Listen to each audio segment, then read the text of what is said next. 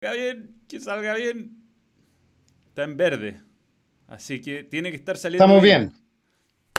Uy, que costó esto. Señoras y señores, este ha sido el Manuel Extra más en cuarentena de todo. Estoy transpirando, corriendo de allá para acá. Llamé a mi proveedor de servicio que me va a traer nuevamente un técnico mañana. Pero eh, lo prometido es deuda, perdón el atraso. Este es el atraso más largo de la historia de los vivos del canal, 45 minutos, pero por el otro lado ustedes lo ven, Claudio Palma. Claudio, es de esperar que mi plan de datos sea mejor que mi proveedor de internet, porque si no, estamos en el, horno. ¿Cómo te va, Claudio? ¿Qué tal? Un gusto. Hola, mano. A todos los, ¿cómo le dices tú, yogurines? Eh, un saludo grande. Aquí no sé qué apreté, pero en fin, no te veo. Pero bien, eh, bien, eh, contento por un lado de contento por un lado de conversar contigo, con todos tus seguidores, que son muchos. Y lo otro, claro, nos pone, nos pone en una situación triste lo que está pasando. Eh, me parece que se están tomando las medidas pertinentes a que no haya más contagios. Se leía hoy día que la cantidad de contagios, bueno, está dicho en España, en Italia, acá, entre ayer y hoy día subieron 300, 300 casos, y tenemos como 1.600 contagiados. Entonces, de verdad que es difícil la situación y, yo como siempre he dicho tratar de mirar el, trato de mirar la, vida, eh, el vasito un poquitito más, más lleno y, una Dios gracias estar tranquilo en la casa. Yo tuve a mi señora enferma el año pasado y por, e, por ello, a partir de, su enfermedad, le bajaron las defensas, entonces me tengo que cuidar, o la tengo que cuidar y tenemos que cuidar a los, a los chicos. Así que nada, bien, felicitándote por lo que por lo que estás haciendo. Yo por ahí en una entrevista de Cleaning me preguntaron si, si, estaba con redes sociales. Le dije, yo estoy muy viejo. Le dije, yo me reía y me reía con Manuel cuando andaba con su palo de selfie en el extranjero. Decía y le, comentaba, ¿qué mierda estás haciendo, Manuel? Y hoy día me explico. Hoy día el canal del fútbol eh, lo soportáis bien ahí. Yo he visto poca tele. Eh, me, he tirado más al, al, lado de Netflix, pero, pero te felicito lo que estás haciendo, que sé que es lo que te gusta, y, nada, así que cuando la gente tiene, tiene más, que, más que intuición, eh, tiene un poder de anticipación porque para, para que los negocios funcionen, he leído por ahí, evidentemente tienes que, ponerte en el, en el, futuro y eso no es fácil. Así que nada, un abrazo y felicitación. Gracias, Negro. Bueno, eh, sí, pues tú me viste ahí en, Rusia cuando empezaron la esos fueron los primeros vivos de la historia de este canal. En, Rusia, después, eh, a propósito, eso fue en las confederaciones. Em, que hacíamos post partido, hicimos alguna vez un vivo muy simpático todos los periodistas deportivos en, la sala de prensa, pero después a propósito del Mundial empecé a hacer este programa por la frustración, por la pena de no ir a Rusia, que yo creo que es un golpe del que todavía no, no, o sea, ya, me recuperé, pero, pero creo que de esos golpes que me dejaron marcado y que nunca, nunca voy a poder salir, ¿no? De, la eliminación de Chile en Rusia, como que era el final de esta generación y era el broche de oro y como que se nos fue el entremedio de los dedos.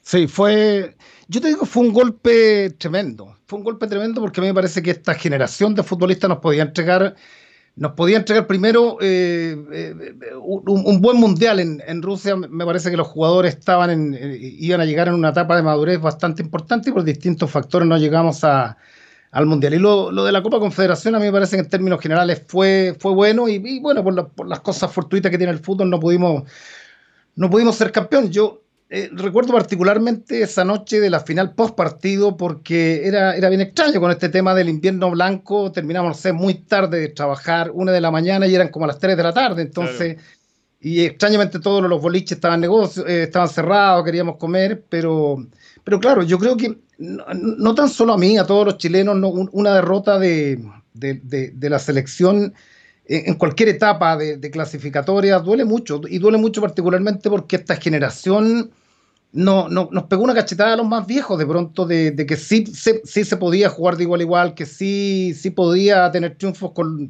equipos que históricamente nos ganaron. Sí, pues, Claudio, a ti te tocó. Bueno, ¿tú desde cuándo, cuándo? Vamos al principio, principio. ¿Cómo empezaste a relatar? ¿Cómo, cómo te metiste en este mundo? ¿Era, una etapa, eran otros tiempos? ¿Era mucha radio, poca televisión? ¿Cómo fue tu, tu inicio? Yo partí el año 87 yo llevo casi 34 años en los medios de comunicación y mi objetivo, eh, una vez que, salgo del colegio, yo estudié en puros colegios, siempre digo en las charlas, eh, eh, siempre estudié en colegios con, nombres de, aviones de guerra, la F-104, el, A-103, Entonces las expectativas, evidentemente, somos, cuatro hermanos y las expectativas de, pronto de...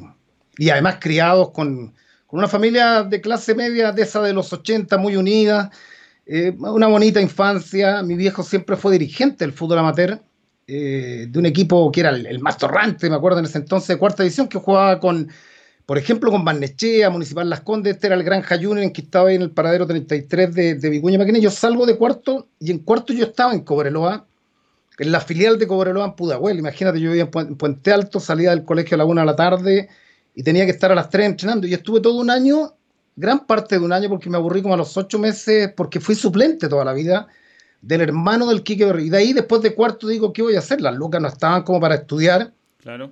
Y mi viejo, como pudo, me estudió un curso, de, un, más, que, más, más que curso de, de, porque estaba en la escuela de locutor, en ese entonces el periodismo era una carrera muy nueva y básicamente habían dos universidades, que era la Católica y la U. Yo di la prueba de aptitud académica y el puntaje me dio para estudiar en Tacna, entonces entré a estudiar... Eh, entré a estudiar locución, terminé y de ahí mi viejo, como tenía mucho contacto con la gente de ANFA, había un viejo periodista que todavía está vivo y que lo veo siempre en los estadios, un encanto, le ha dado la oportunidad a muchos jóvenes, el viejo Chavarría, me invitó a la radio Yungay, que quedaba en Ñuñoa y que era que estaba a la derecha del día en el 146 AM. Decir a las nuevas, a las nuevas generaciones que el fútbol no se transmitía en FM, la radio en FM en esos años eran pura música, eran programas envasados y, y había nueve nueve escuderías, como Fórmula 1, nueve radios, habían tres o cuatro particularmente las grandes, y yo partí haciendo fútbol amateur muchos años, y ahí, bueno, ahí ya me tiré, empecé a relatar, eh, relataba mucho en la casa frente al televisor, y ahí una larga historia.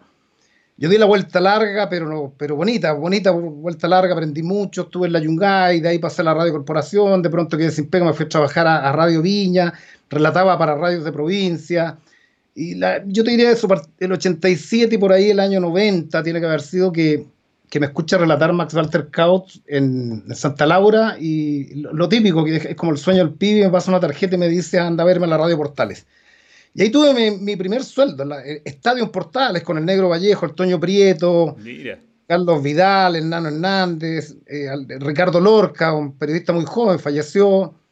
Epifanio Carles, Juan Manuel Ramírez, y ahí partí como tercer relator y ahí la, la, historia es larga. El, el, ser tercer relator en esos años era mamarse los partidos más, más malos, evidentemente, pero yo sentí que era la, única oportunidad de, que tenía de, aferrarme a la ilusión, ya que se había direccionado de ser futbolista a, ser relator. Y ahí, ahí se empezaron a abrir puertas. Yo siempre digo, alguien te ve, en las charlas digo, le digo a los jóvenes, siempre alguien te ve, y alguien me vio y claramente en ese entonces los relatores eran, no, te digo que hoy día no lo sean, eran tipos que llevaban muchos años, muy buenos, y por ejemplo, en algún minuto empiezan a fallar las lucas y el negro Vallejo me empieza a decir, ¿por qué no hay tú a hacer un partido de Católica de Muco? Eh, pero hay pocas lucas. Y yo lo recuerdo con mucho cariño porque eh, empecé a viajar en bus y, y, ese tránsito tiene que haber sido durante, no sé, tres años donde todos los viernes yo tomaba en el terminal de frente a Tucapel Jiménez, ahí en terminal de, de, buses y terminaba y, me iba para el norte, me acuerdo, en Chamaca, Calama, El Salvador, el Salvador no estaba, Copiapó, solo, con, con una maleta llena de, equipos y llegar a los estadios a transmitir y, la, y el bus cama, esa era como la, la, máxima comodidad y el bus cama de vuelta para llegar a, a Santiago el, día sábado domingo, pero sentía que era que era mi gran oportunidad de, poder hacer un partido grande. Y ahí pasó, pasó largo tiempo y hay harta agua que pasó bajo el, bajo el puente. Sí, pues harta agua. Y ahí, Claudio, llegaste a... ¿tú, en qué momento conoces al, guatón campusano? Pasa que estamos en la Portales. Eh, mira, yo trabajé increíblemente en la Sintonía Azul y en un programa de Colo Colo. Me lleva al Guatón Vergara a hacer un programa de Colo Colo en la radio Colo Colo porque él venía con la idea desde Argentina, me acuerdo que Radio Mitre con Caldiero relataban Boca, y ahí me voy a la Colo Colo, después vuelvo a la Nacional, porque el proyecto de la Colo Colo no duró mucho, vuelvo a la, Radio Nacional, en el intertanto voy a la Santiago, estoy como seis meses con Waldo Mora que pagaba nada, me acuerdo, pero nada, nada, nada, nada, y dejé, dejé en rigor, son por ir a la vuelta radio porque dejé votado el proyecto, porque me acuerdo haberme metido a la oficina de él y dije con Waldo, ganaba 44, mira, todavía tengo la, el, el talonario boleta, 44.444 pesos eh, bruto, el año 90. Y, y, me acuerdo haber entrado a la oficina, me dijo, si me llegan los auspicios, habláis conmigo. Hablé con él y me dijo, no, no hay más plata. Ah, llego hasta acá. Eh, Y en ese intertanto, el negro Vallejo con Max Bartercao me llevan de nuevo a la Portalis y ahí conozco a Eduardo Bombalet. Eduardo, aquí está bueno, la gente está preguntando como loca por el, por el, por el gurú. Sí, pues yo conozco a Eduardo en el año 90, a mí me decía Chorito, eh, Eduardo, porque, porque a ver qué pasa, eh, yo reporteaba a Palestino, entonces iba todo, el negro Vallejo me mandaba todos los días a Palestino, Micreli, y Palestino entrenaba en, no en la cisterna, todavía no jugaba en la cisterna, entrenaba en un estadio que está en el 19 Cuña Maquena, donde está la Florida al lado, ahí tenía una canchita palestino, y si no entrenaba al frente de la, del estadio Arturo Vidal, ahí en San Joaquín. El tema que yo todos los días iba a Palestino, tenía 1500 cuñas en ese tiempo con las grabadoras claro, Todos te, todo te hablan además. me acuerdo Juan Alvariño, pucha, el negro Severino Vasconcelos llegó, llegó a ese palestino, después lo agarró Pellegrini, estuvo Palito Cavalieri. Entonces yo llegaba a una y media de la tarde y le decía al negro Vallejo, ya, pues sácame al aire, pues.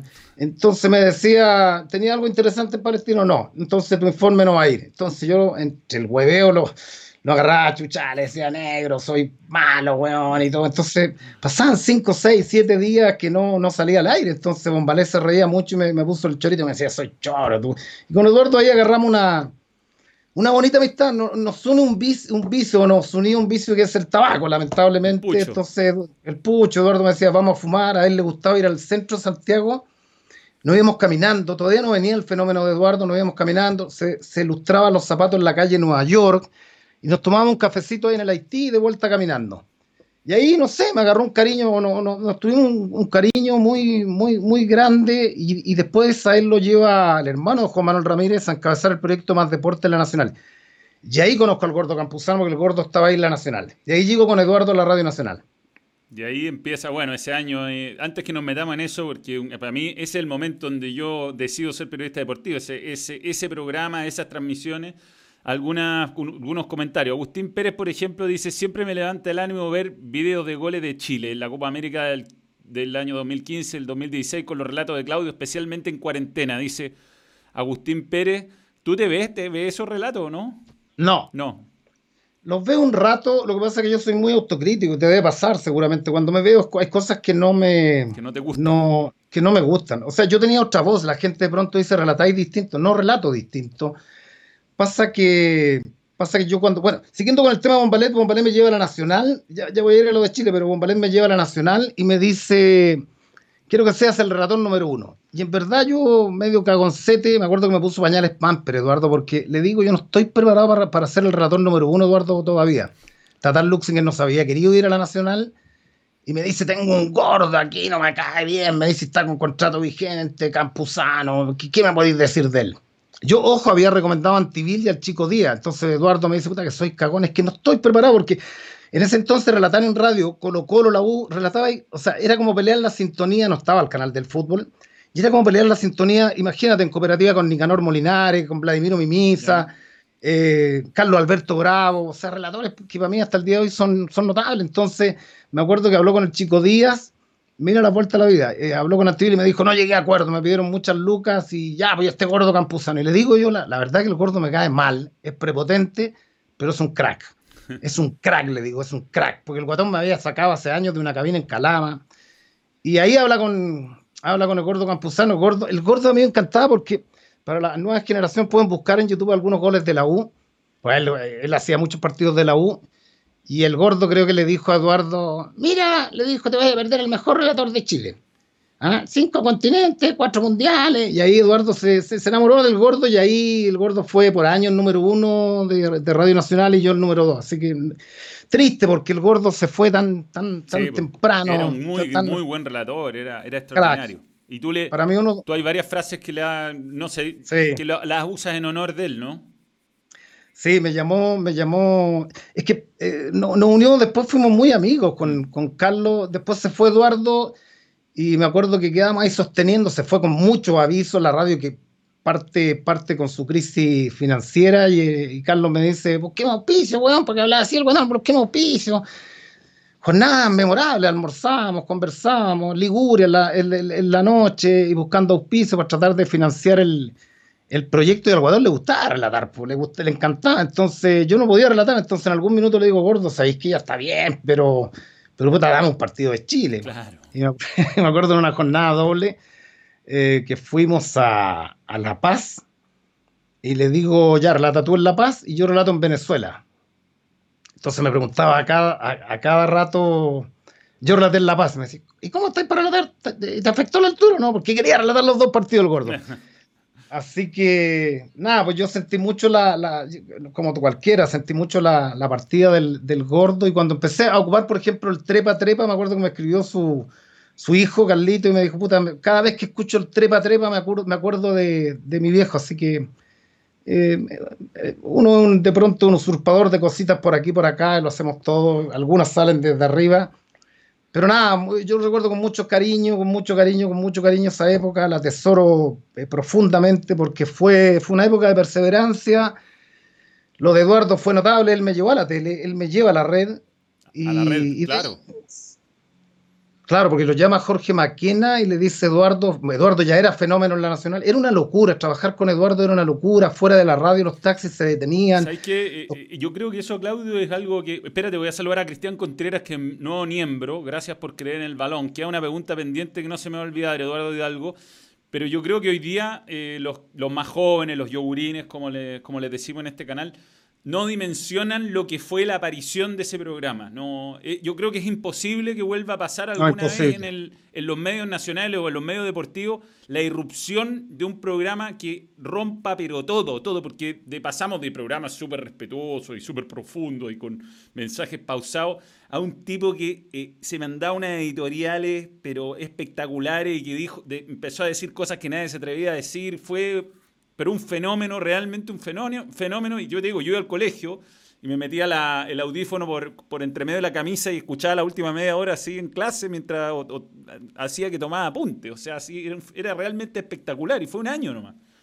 Sí, lo que pasa es que Eduardo, mira, de pronto nos cae mal yo hace poco viendo, estaba viendo con mi señora, vi una, un, si lo pueden ver, un documental de la Fórmula 1, encontré maravilloso. No gustándome la Fórmula 1, pero, pero por el nivel de competitividad y de, ganadores que son los tipos. O sea, no, tienen miedo de pararse frente a la cámara y decir, yo quiero ser campeón, yo quiero ser campeón de la Fórmula 1. Lo dicen todos, ¿ah? Pilotos emergentes, chicos y grandes. Y acá de pronto, de pronto cuando alguien sale como Eduardo y dice, y dice eh, ciertas verdades y empiezan a molestar, le empiezan a cerrar las puertas. Eduardo fue un fenómeno eh, maravilloso, transversal. Yo cuando iba camino a la radio te juro, yo iba, no sé, yo no estaba en el programa a las 8 de la mañana, y iba a las 7 de la mañana, me acuerdo, por Vicuña Maquena y me detenía, por ejemplo, en Vicuña Maquena con Avenida Mata y bajaba el volumen de la radio y, todos los autos se escuchaban al más deporte, era una cosa. Imagínate que a esa hora la sintonía histórica en radio la tenía el diario Cooperativa y Bombalet destrona al diario Cooperativa y además lo destrona con, con, con una encuesta que era la Search en ese entonces que estaba un poquitito comprada. Entonces, le, le, gana al sistema, le gana a todos. Eh, nada, eh, dice tremendas cosas, me lleva a la tele y, fue yo no, no, es porque no es porque haya partido Eduardo, yo lo dije con él en vida, o sea, debe ser de los debe ser de los mejores jefes que tuve y de pronto cuando lo dije me comentaba, pero ¿cómo? Porque Eduardo era, era como yo, un tipo súper directo, súper frontal, y, si tú funcionabas y trabajabas y el tipo, el tipo te respondía, era un tipo muy dadivoso. Si tú ibas, por ejemplo, ya empezamos a viajar en ese entonces en Copa Libertadores de América, y, y si, por ejemplo, me acuerdo una vez en Católica, que pelea con el gerente de la radio y dice, ¿dónde los vas a mandar? No, al hotel, a un hotel a 10 cuadras de, de las playas y del estadio. No, quiero a mi gente en un buen hotel. Quiero en un buen hotel. Entonces, él era un tipo muy preocupado. Él ganaba lucas, pero te hacía ganar lucas. Eh, se hacía ganar lucas. Me, acuerdo en, la red, yo para variar estaba no, no, no, no, estaba en pantalla, yo estaba poco en pantalla, eh, bueno, en DICOM tuve muchos años. y no me olvidé nunca un gesto, me acuerdo que me llama, me dice, Chorito, me dice, eh, anda al Alto Las Condes, weón, y te voy a tirar al aire, me dice, va a ir en pantalla y, y quiero, weón, anda a buscar una ropa en DeSantis. Eduardo se vestía muy bien y voy a De Santi, ya me acuerdo de Eduardo. A mí pagan 100 lucas por partido en la red. Le digo, Eduardo, le digo, ¿sabéis que prefiero ir en off? Porque el traje vale 300 lucas. Y, ya, weón, yo te lo pago, me dijo. Entonces, yo estuve con él una semana antes de partir. Y nada, no, no, no. Tengo, le tengo demasiado cariño y fue demasiado relevante, importante. Una de las personas importantes, así como Chavarría, él y mucha gente más importante en en creer en mí, en llevarme a la tele y, y nada, pues... Sí, y fíjate que generoso, porque en esa época se usaba mucho que el, que el relator no salía. De hecho, el partido que, donde yo hice mi primer campo de juego, no, creo que no te mostraron.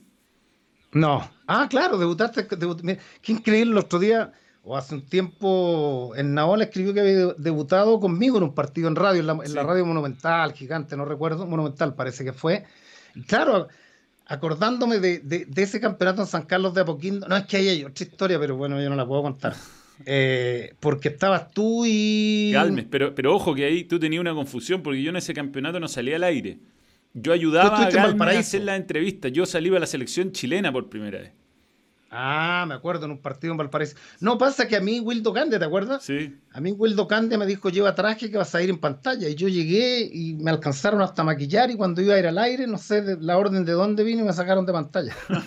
He lidiado lamentablemente con eso muchos años, pero yo me lo tomo, eh, te duele en su momento, pero, pero es así. Pero y, además te, te preocupado de, ser cada día más regio, vamos al mismo dentista.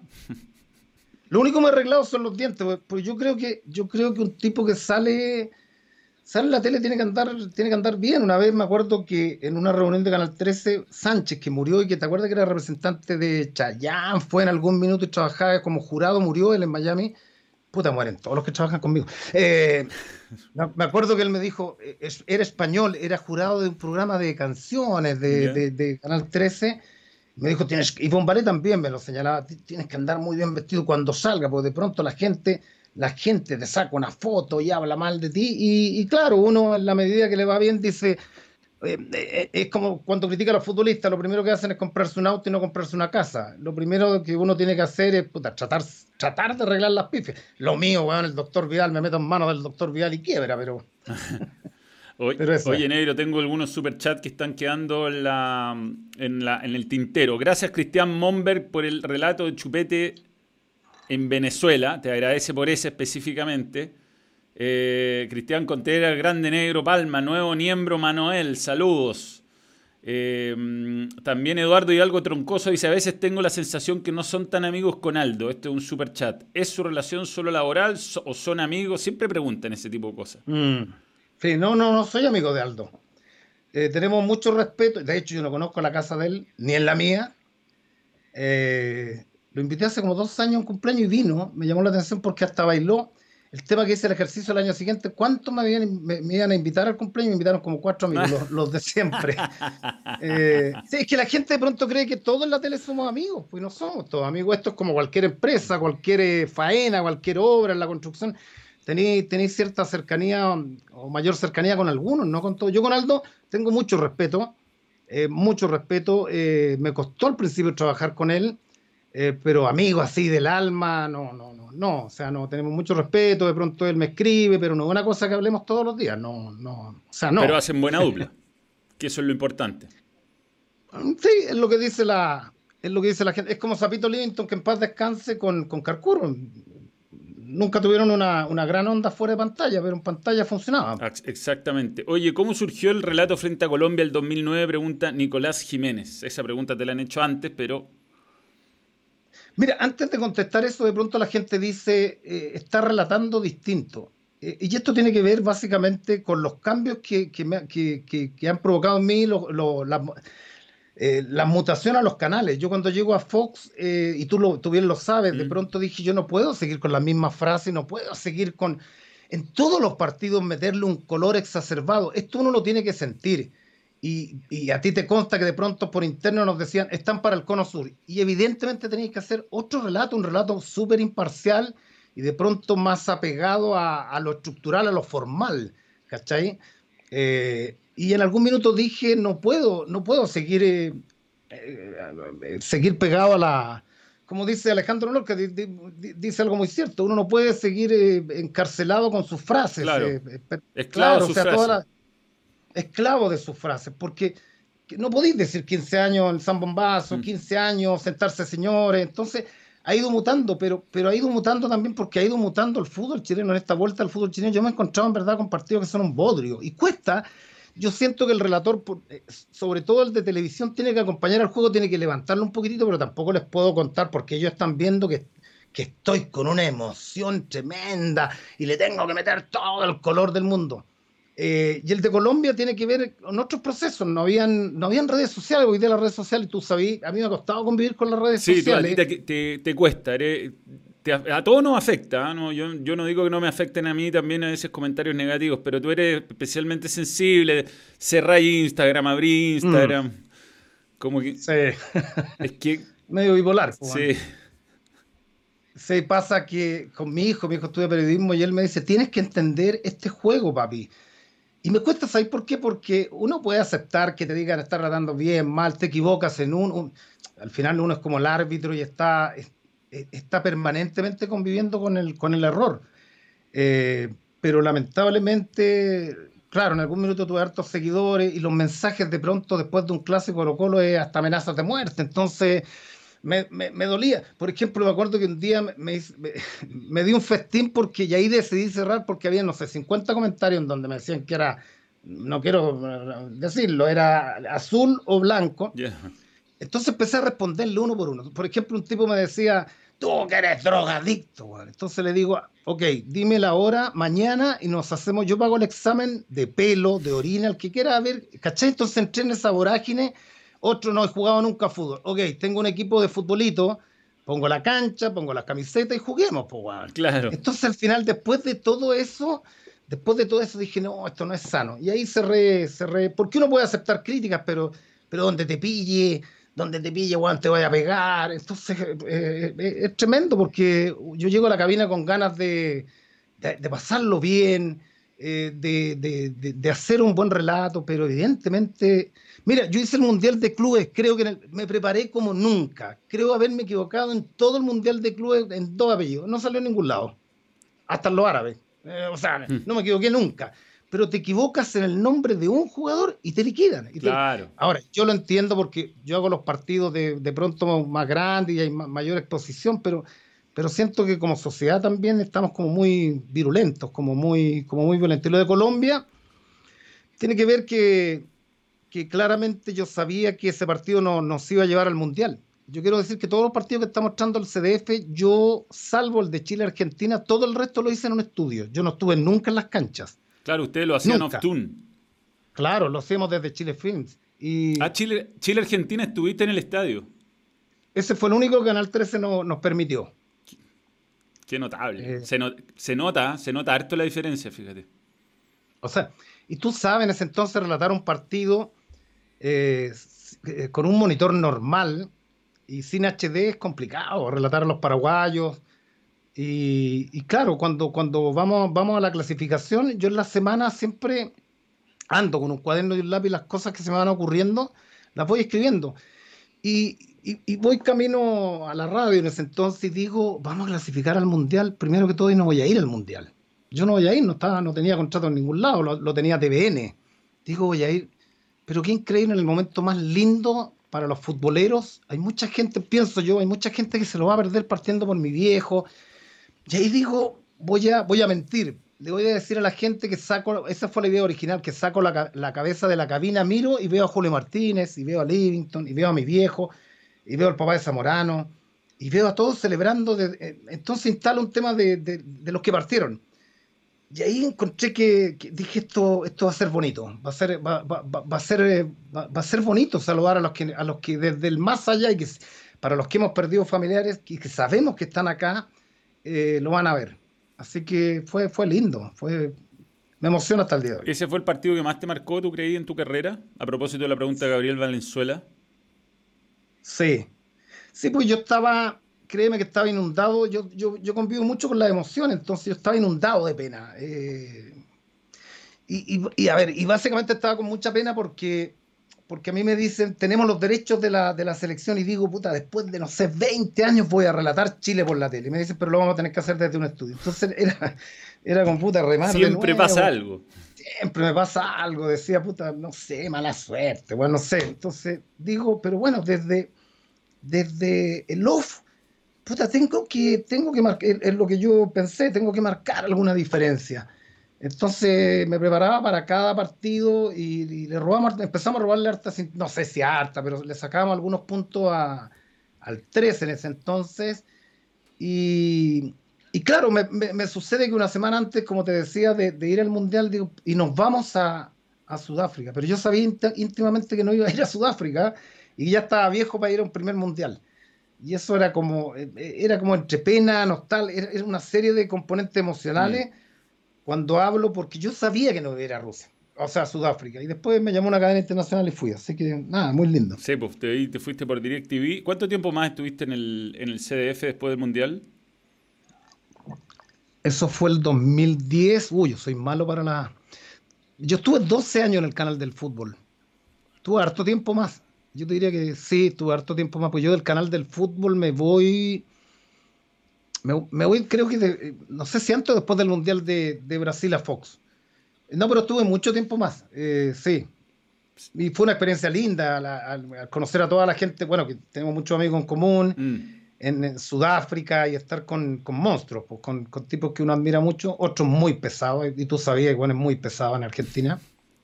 Sí, hay de todo. Hay una historia muy buena que tengo en Giral, Pablito.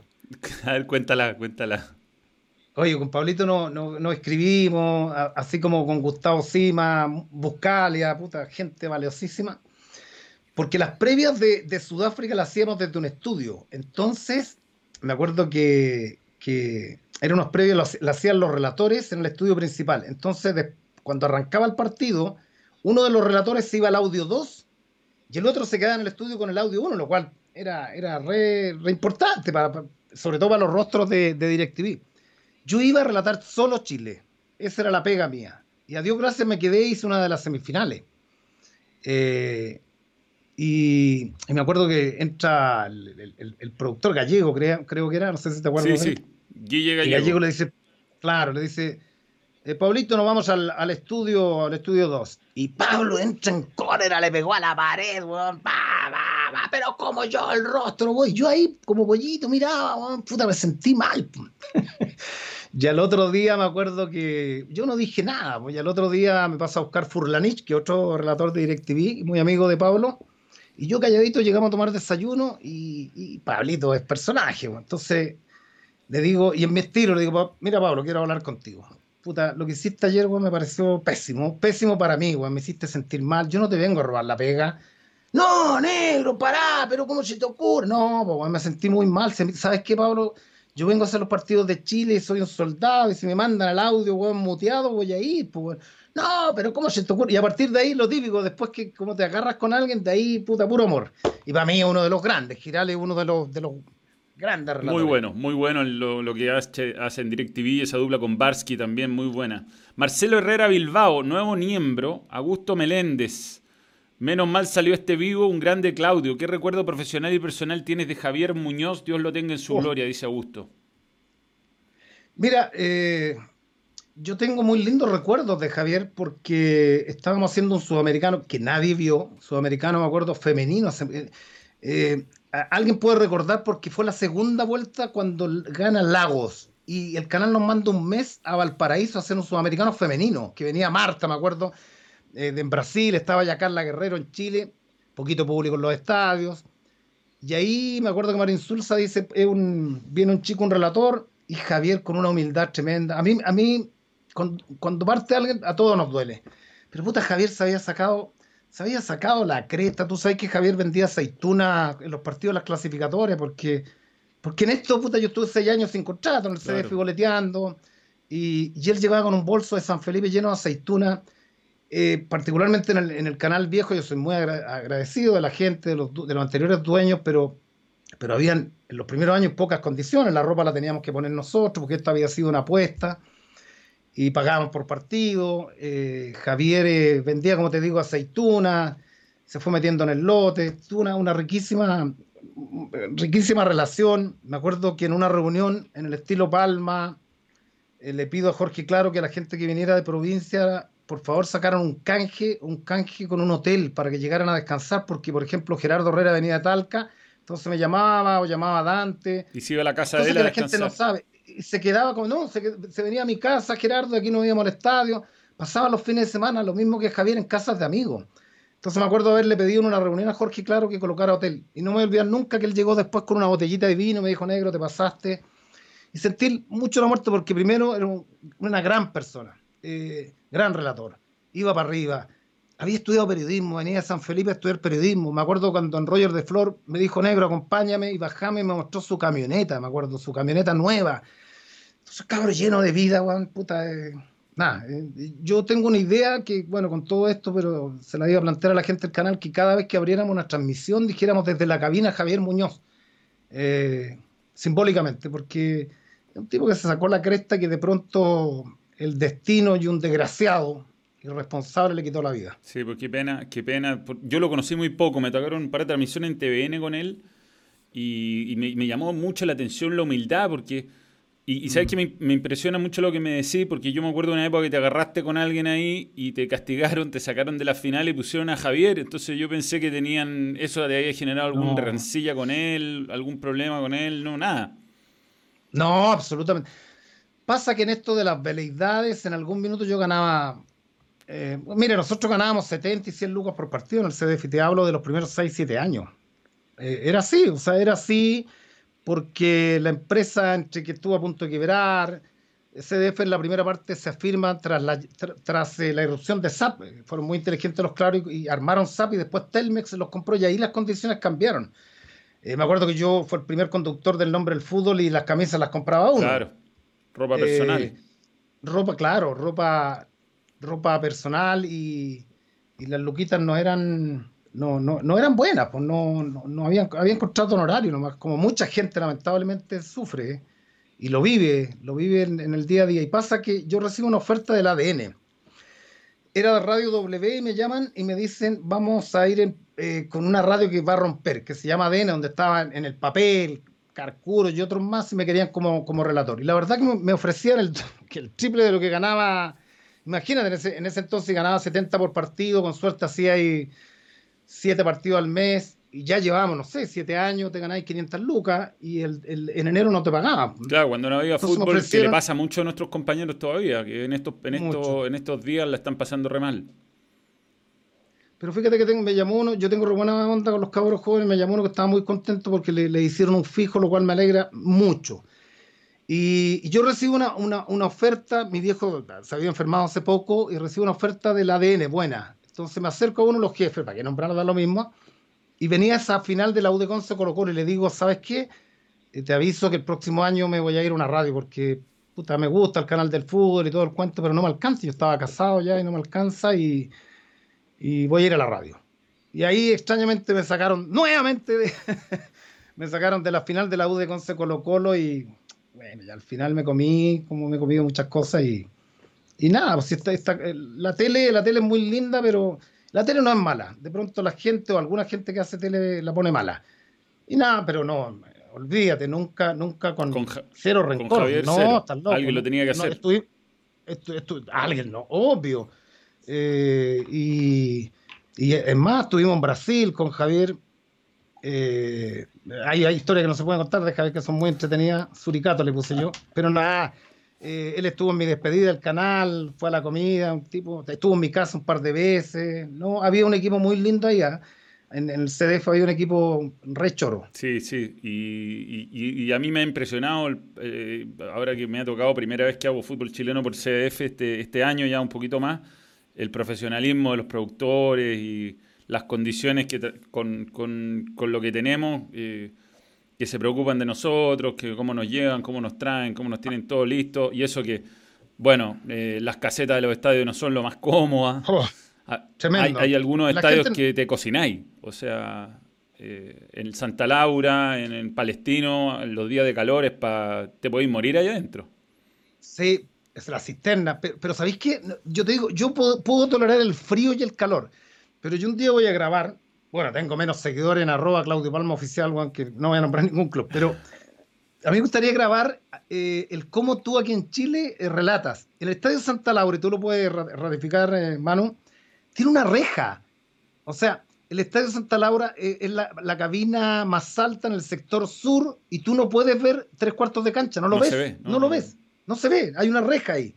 El Estadio de la Calera, que es precioso, no sé quién diseñó el estadio, que, que, tú no ves las esquinas de los corners. Claro, porque tiene los mesones y es muy y las ventanas además generalmente la mayoría tienen como estamos entre nosotros, tienen un fierrito que, que está en la mitad de la caseta y que no te deja ver, entonces uno tiene que estar haciendo así todo el rato durante el partido. Tiene que estar ahí.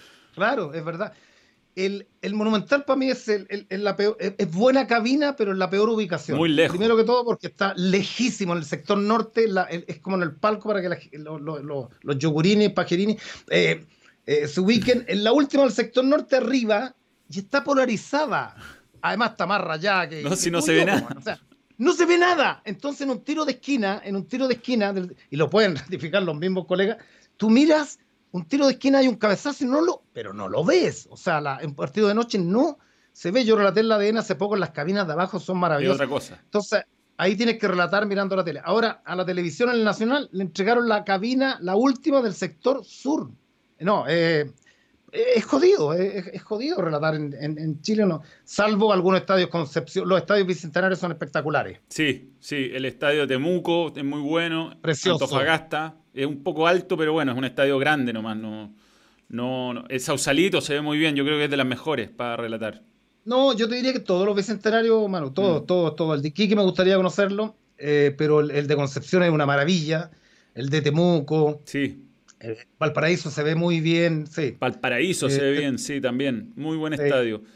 no, bueno, nos ha tocado participar juntos de algunas transmisiones últimamente y lo hemos, lo hemos pasado bien. Pocas, pocas. Estábamos, de hecho, Estábamos el fin de semana, y nos hacíamos el partido de la U, que se suspendió en la cisterna. Ese nos tocaba.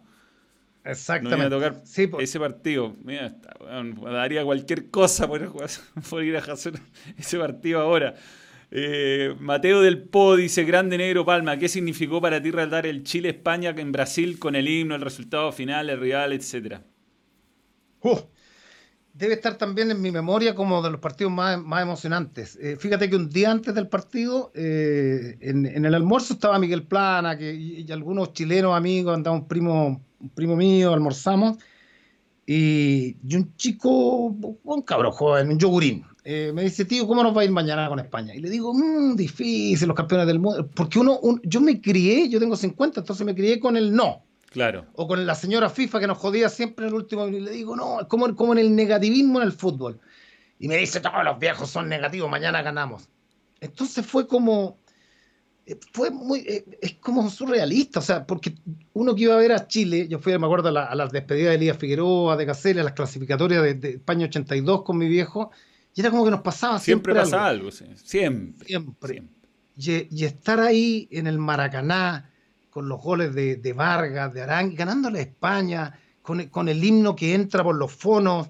Eh, a mí me motiva, a mí me encanta hacer la, selección y, tenía como varias, varias cosas para, no sé si armada, tips para la vuelta a las clasificatorias, porque quería volver con todo a hacer las clasificatorias, porque te decía que en esta vuelta al campeonato chileno, con todo lo que ha pasado, con poco público, los aforos, con unos dirigentes que tenemos son un desastre. Mm. Eh, ha, costado retomar vuelo. Ha costado, sí. Fíjate que ha habido partidos muy buenos, pero uno muy malo en esta, en esta, porque también yo entiendo a los jugadores, o sea, eh, en un partido con 800 personas, 500 personas, no es lo que uno soñó como futbolista profesional de ninguna manera.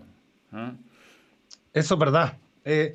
Es verdad, fíjate que de los buenos partidos que, hice, que fue el de Unión Española, que, fue por la abierta, pues me entretuve, me, y de pronto hay partidos de equipos más chicos que te entretienen más que los, de Colo Colo, la U, en fin. Eh, pero sí hemos tenido, el, nivel del campeonato es, bajísimo, que queda trasuntado. Ahora, extrañamente queda, queda trasuntado en los equipos grandes, la participación de los equipos grandes en Libertadores, porque porque La Calera, Unión La Calera, Antofagasta, más allá de, haber quedado eliminado con Fluminense antes en, la Sudamericana, Palestino, eh, han andado bien. Eh, yo creo que, así como sostiene el, el, el, Vichy, eh, yo creo que los equipos chilenos están para, para pelear más la Sudamericana. Mm. O sea, no es del todo malo, no, no quiero decir que, no es del todo malo para Colo Colo y Católica quedar tercero y, y pelear la Sudamericana. O sea, se metió Colón el año pasado como finalista porque la Libertadores eh, está mayor luz, lamentablemente, a diferencia de los 90. Sí, pues, sí, pues, ¿qué, década esa? En la década que estaba Bombalé, estaba, los no, está el Corocito, Acosta. Oye, Gonzalo Fuyú está metido, te manda saludos. te pregunta cuál es el partido más místico que te tocó relatar. No sé si místico, a ver, eh, a, mí me, hice partidos, por ejemplo, en Turquía, en, la selección de Salas, que era, eh, fue en Bursa, por ejemplo, más, más, que místico, es, como, todo, como todo extraño desde, desde llegar a esa ciudad, ahí jugó creo el Seba Pinto, eh, una ciudad musulmana, recuerdo que, que, la noche previa al partido dormí muy poco porque cada una hora estaba el llamado a los rezos, y de verdad que desperté y tuve que bajar a fumar porque yo dije, en cualquier minuto bombardean esta ciudad porque era, ¡ah! conche la lora. Y además un hotel lúgubre, un hotel pobre. Y, y bajé y me asusté y... Entonces, este, este choque, yo volvería a Turquía, el choque cultural es maravilloso. Eh, y, fue, fue como extraño relatar en ese país, un país maravilloso, maravilloso, maravilloso. Además que, bueno, pero ahí perdimos como hemos perdido siempre en el último minuto. Diría que fue, ese tengo, tengo recuerdos de ese viaje particularmente por lo que implica la cultura y el choque cultural de, musulmanes eh, con católicos. Eh, pero el partido más malo o el partido que recuerdo nítidamente fue en Ucrania-Suecia en el Mundial de Alemania por Mega, porque me acuerdo que, me entregaron mal la formación. Fox. Sí. A Martín Romero, perdón, Martín Romero. Íbamos a hacer un partido del Red Bull Salzburgo contra no sé qué equipo, no me acuerdo. Nevando. Lo único que teníamos estaba nevando. Jugaba Ustari en el Getafe y tal, hicimos 15 minutos sin formaciones, sin nada, y nos, arreglamos. Bueno, jugar con nieve son condiciones muy distintas, bla, bla, bla. A, a esta jornada doble, estaba tratando Venezuela y llovía eh, eso fue el cucutazo. Y me, acuerdo, me acuerdo, no le apuntaba a ninguno el gordo. Entonces le saco el fono y le digo, guatón, estáis pifiando con todo lo personal. Entonces vuelta y me dice, ah, lo mismo, weón, me dice, si no los conoce nadie, bueno. Entonces el gordo de pronto, Lona, que fue trending topic. Y, llego al estudio ahí donde ustedes hacían Central Fox y, me acuerdo que hicimos en el mesón, de Central Fox, no sé si con Pancho Sagredo o alguien más, eh, hacemos una previa, entonces baja la luz y le digo, ¿me pueden acercar el televisor? No, me dicen pero ¿cómo no? No, el cable llega hasta acá. Y estaba a cinco metros del mesón. Y yo me quiero parar, me quiero parar para acercarme y no podía. Entonces me vino una desesperación y tenía un monitor, espérate, Real Madrid, Barcelona. Entonces no veía a los jugadores, estaba a cinco metros, a cinco metros, y además sin HD, que me, acuerdo que productor después me dijo, puta que me dijo, pero si le digo, pero tenemos que tener HD. Porque el HD salía al aire, pero no en los monitores que nosotros relatábamos. Viste, tú lo puedes decir. Entonces es re fácil, claro, me acuerdo haber salido, fuiste trending o sea, eh, confundía, confundía ni esta con eh, Entonces tú no podías salir a explicar que, era mi bronca de repente con algunos productores. Eh, el, que está matando soy yo, pero no están las condiciones. Tú trabajaste en torneo, yo fui a hacer un partido de torneo donde hay una salita chica como esta, con monitor, con fono, con eh, ecualizadores. Acá la, televisión, y particularmente la abierta, no está preparado. Tú cuando relatas un partido de Chile, te acercan un televisor y si es que, y si es que un fono. Eh, no, la última transmisión en televisión han estado las condiciones, pero yo cuando llegué al 13, por ejemplo, relaté con un lavalier entonces es complicado porque te vas poniendo nervioso, te vas tensionando, no fluye tu relato. Además que nosotros estamos muy acostumbrados a subir, a, subir y bajar micrófono en las transmisiones y de repente te llega el micrófono y el switch, no, no, estamos para el gol 216 de pared. Suele pasar, suele pasar y eso es lo más... Vamos para el 216 de pared, Francisco Bahamondes nos, nos dice y, y bueno, fue un fue un partido, qué lata que ese gol, o sea, a mí, yo me encanta que haber, estado, creo que fue parte de un momento histórico, pero que lata el marco de ese gol, ¿ah? lo conversamos en ese momento, un gol así, fue un golazo además, merecía otro, otro escenario. Sí, yo creo que yo creo que yo cometí un error eh, en ese gol, porque, y que me acuerdo que los, los, colocolinos se molestaron, eh, pasa que ¿sabes qué? Que sucede que, los cabros jóvenes, eh, puta, eh, ven poca historia, miran para atrás muy poco fútbol. Eh, sucede que cuando, cuando digo va a venir el, gol de paredes, poco qué voy a decir, digo voy a hacer un guiño a los goleadores históricos, ¿cachai? Pero hay una historia que tiene paredes con Rivarola, ellos son súper cercanos. Me pongo a ver la historia de ellos y esto era de pronto para no herir susceptibilidades con la U, ¿cachai? Es como porque gritáis un gol más y te matan. Entonces dije, increíble. Si van a, los números, no sé si fue el 2000, no sé, 2003, no sé qué, año fue. Eh, ellos hicieron 30 goles eh, en el morning. Eh, Rivarola Ponte en la apertura hizo 17 y Paredes hizo 13. Eran, fueron socios del gol. Entonces, en esto, en, esto de, unir a Colo Colo y la U. Ah, perfecto. sí, lo que pasa, yo te dije el 2.16, yo estaba pensando en el 2.15, pero. Ah, ya. No, claro, ya voy al de Palestino. Claro. Me pasa que en el, en el, en el, en el 2.16 digo, eh, paredes de esta raza, no sé, indómita, algo me acuerdo, esta raza de, goleadora con olfato de verdiguero, así como Carlos Caselli, así. Claro, y meto a Rivarola y digo, sí, hablo bien, Rivarola, porque fueron socios, porque.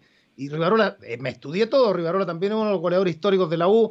no, olvídate, después, puta, ¿para qué? ¿Cómo metía Rivarola? Pero tenía que ver que la historia de Paredes, eh, eh, lo que yo quise expresar y de pronto no se entendió, que en la, la historia, en la obtención de su título, eh, de, su galardón, de su récord, me leí el libro de Paredes, parte en Chamicero, en Puerto Montt, con Nichiporuk, pero en su paso se encuentra con un histórico de la U y, se abrazaron y fueron goleadores. Entonces, claro, quiero unir las dos historias diciendo, mira, puta, acá más allá de los colores eh, y de que uno esté enfrente, fueron socios en algún minuto. claro, evidentemente. Y el otro fue, estábamos, el otro fue, nos sorprendió a todos porque el marco, eh, como decías tú, era poco apropiado. Sí, para... fue un golazo, de otro partido. Ya, no un golazo, sí. Pero, pero sí, pues fue, fue raro y bueno, y el final de campeonato, ¿para qué hablar?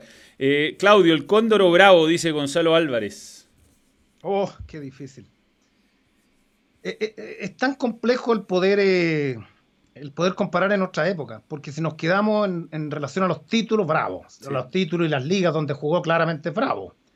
Eh, pero, pero el Cóndor era, para los que vimos el Cóndor era extraordinario. Tenía, entonces habría que ir a, los aspectos futbolísticos. ¿Quién tenía mejor juego aéreo? Bravo. ¿Quién tenía mejor a Chiqui? Eh, para, mí era más reactivo el Cóndor. El, Cóndor te salvaba, bueno, Bravo nos salvó en Estados Unidos, pero el Cóndor en el mano a mano era extraordinario. Eh, yo creo que está un peldaño, creo, eh, que está un peldaño más futbolísticamente y por, por todo lo que, lo que ha conseguido Bravo.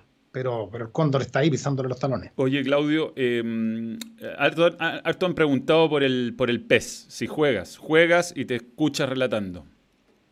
No, no juego. No. Eh, no, no juego porque soy malo con, este tipo de cosas. Fíjate que hace poco me regalaron un tacataca, un tipo que, de un tacataca, eso es lo que juego, soy campeón en eso. Mi hijo, mi hijo me gana en tenis, me gana jugando fútbol, me gana en el gimnasio.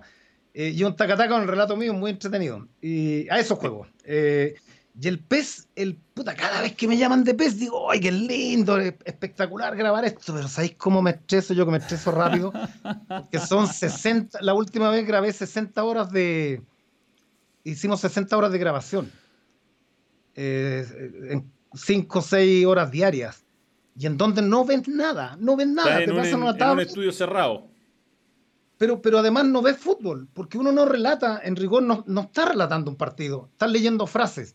Entonces pronto cuando alguien te dice, ¿por qué no metes de tu cosecha en 70 horas, en qué minuto lo único que quieres terminar? Mm. O sea, por ejemplo, una jugada de sacó Neuer, eh, esos son 300 veces. Sacó Neuer, sacó Bravo, sacó Black, sacó, sacó, sacó. Listo, vamos, 300. Después hay que intencionar en, 300 frases en tono neutro. Es decir, acá está Ditesano, tocó para Palma. ¿Cachai? Acá está Pérez, tocó para González. ¿Cachai? Acá está Sadio Mané, 300. Después hay un tono, otro día es un tono más alto que es la aproximación al gol. O sea, me, me explico. Mané, Salah, una. Ok. Firmino, Mané, y hay un tipo, un argentino, todos lados argentino. Al otro lado hay un argentino que te dice, repitamos esa. 300. Y después 300 goles. No, quedáis con menos vos que Salito Reyes. Aparte que ya al final es como que no. ¿Queréis terminar? Claro, perdí, el, perdí totalmente la forma. Eh, es, como que eh, eh, ese, el relator de ese tipo de juego es, terrible. El comentarista la tiene un poco más fácil. No, y después el comentarista cobra lo mismo, así que. Así que vamos, vamos a tener que negociar. Pero, pero es bonito. es bonito fue bonito cuando hicieron los parches míos antiguamente, anteriormente. Y que los parches, sí, te han preguntado, me han preguntado mucho por los parches. Por eso fue muy natural, ahí eran frases sacadas de la tele. Claro, era otra cosa. y era una vez, hay una historia muy buena, voy a ver un médico, estaba un poco mal de la garganta y voy a ver a un fonoaudiólogo, pincorotado fonoaudiólogo, de una clínica importante del sector oriental. Me dijo, oye, weón, puta, yo juego todos los fines de semana con tu relato. Le dije, trabajáis en esta clínica, compráis, weón, los juegos a Lucas, weón, valían Lucas los comparches en ese entonces. Pero fue bonito porque me acercó a un público más joven, ¿ah? En esos años. Pero el pez, el, el pez, hay, hay, cosas en la vida que tienen otro valor y esto el que te hayan llamado para, para poner tu voz en un videojuego es maravilloso, pero, pero es estresante. ¿eh? Y además que, claro, uno no no, no, no tiene una aproximación real a la, ni siquiera a una cancha. O sea, cuando tú dices, ¿qué tal? Bienvenido, les saludamos desde el Estadio Monumental de Santiago de Chile. Hola, hola, ¿qué tal? Acá estamos en la bombonera. ¿Qué tal? Oh, 300. 300, cada vez más estadio además. Mm. eh, grande Palma el número uno. ¿Qué pituto trabajo se arrepintió de hacer o ir? Fuyu, que está ahí. Ah, Fuyu.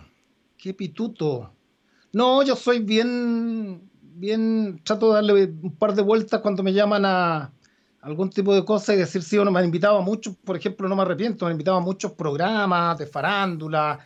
Eh, y muchos amigos me dicen, pero bueno, ¿cómo en algún minuto la, la, alfombra roja de Viña? Pero digo, ¿qué voy a hacer yo? No sé, cosas que no, que están mm. muy lejos de mí. No, no siento que, que sea mi lugar, mi hábitat el, pasearme en, farándula, el pasearme en, distintos programas.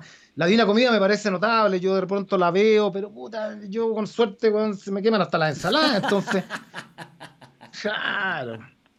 No, y, además que hasta, mira, te ponís viejo y en algún minuto decís, ya no quiero conocer a un hueón nuevo, ya no, es como ya los amigos están, yo tengo mis amigos hace 40 años y no, no, al final voy, mira, voy siempre, esto me encanta, voy siempre a programas como, y lo he dicho permanentemente, de, presupuesto chiquitito. Como este. Y voy porque...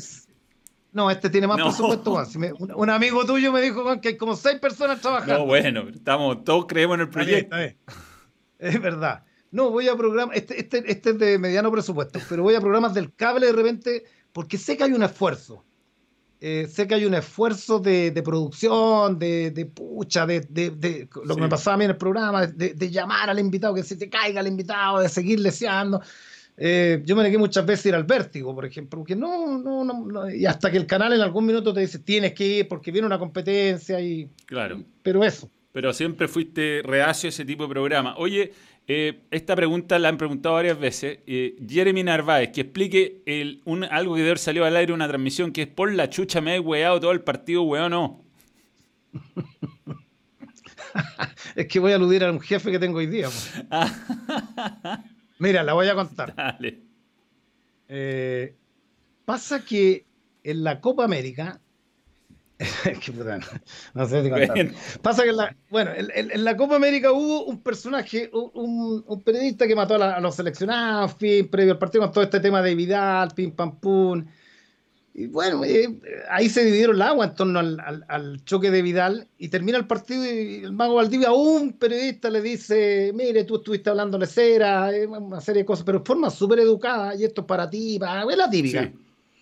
Entonces tenemos que volver arriba y por ahí un, asistente de un asistente nos pide que defendamos al periodista y vamos a Y yo, yo consideré que yo consideré que ese jugador X había sido como súper eh, respetuoso, o sea, sin ninguna grosería, nada. Entonces a mí me parecía que yo defiendo a un compañero cuando lo atacan, cuando, pero bueno, si tú matáis de la semana a un tipo y después te responde caballerosamente, entonces por los fonos fue un permanente ah, pedir, pedir, hablar, y no, me podía concentrar, no me podía concentrar, no me podía concentrar, no me pude. Yo estuve muy mal porque lo reconozco y lo, lo conversé con esta persona después porque fue tanto el hueveo por los fonos que yo estaba en pantalla. Eh, que no me podía concentrar, no sabía lo que estaba hablando, y de repente escuché compacto y me voy al compacto y yo abandoné la cabina, me saqué los fonos, los mandé a la mierda y me fui a fumar. A...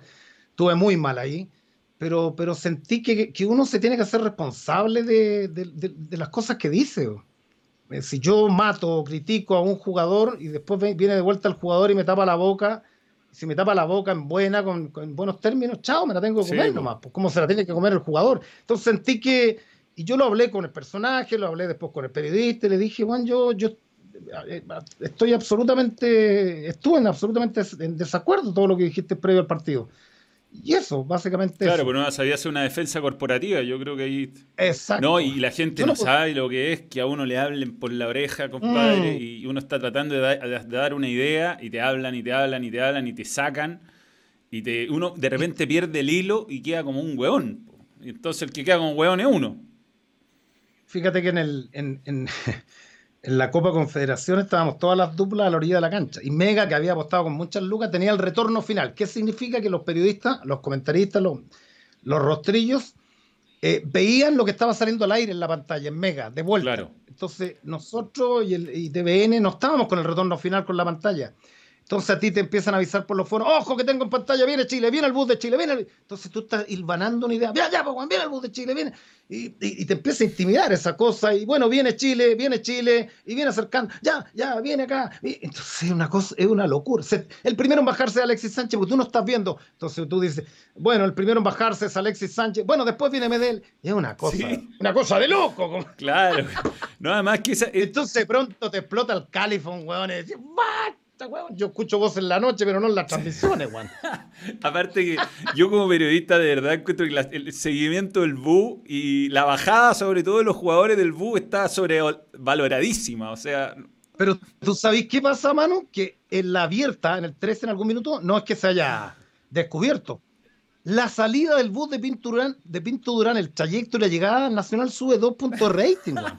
Y como los directores ven puro rating, bueno, entonces vamos, y vamos con el negro Guillo inventando, vamos el negro Guillo atrás. No, claro, después empezaron a salir las transmisiones con la mochila 3G, weón, siguiendo al bus desde la calle, una weá peligrosísima, además, porque van los pacos, van los periodistas, sale la gente, se puede atropellar a un weón, da lo mismo, vamos, vamos con el bus, el que, partió con eso, ¿sabes quién fue el negro Sangüesa Álvaro y, Eduardo Ítalo Mella? Partían en la radio con. Yo la hice en Venezuela por la Radio Nacional también. entretenido, pero. No sé, le gusta a la gente esa, esa cosa. Oye, Cristian Mesa, hace rato que no le leo. Saludos desde Temuco. Claudio, Chupete, Alexis, Vargas o Paredes, gracias por emocionarnos tantas veces. Chupete, puta que me gusta Chupete. No sé, le tengo un cariño. Nunca he conversado con Chupete. Yo no. Mira, yo vivo eh, aquí en Las Vizcachas, que me quiere venir a ver. Bueno, después que pase esto, típico esta acá, llevamos, una, llevamos seis meses después que pase esto, nos juntamos. Yo creo que va a morir antes, weón. Ojalá que no, Yo vivo aquí en un, en un loteíto ahí, en Las Vizcachas, pasadito el autódromo, y, a tres casas mías vive Mario Lepe. que antes de, que antes de ayer, aburrido, aburrido, abrí el chat y me puse a conversar con él. Y a tres casas de la mía vive Charles Arangui. Vive aquí. Yo saco la cabeza y veo la casa de Charles. Eh, eh, y el que tiene casita aquí también vive los papás de Villanueva, Alpiña.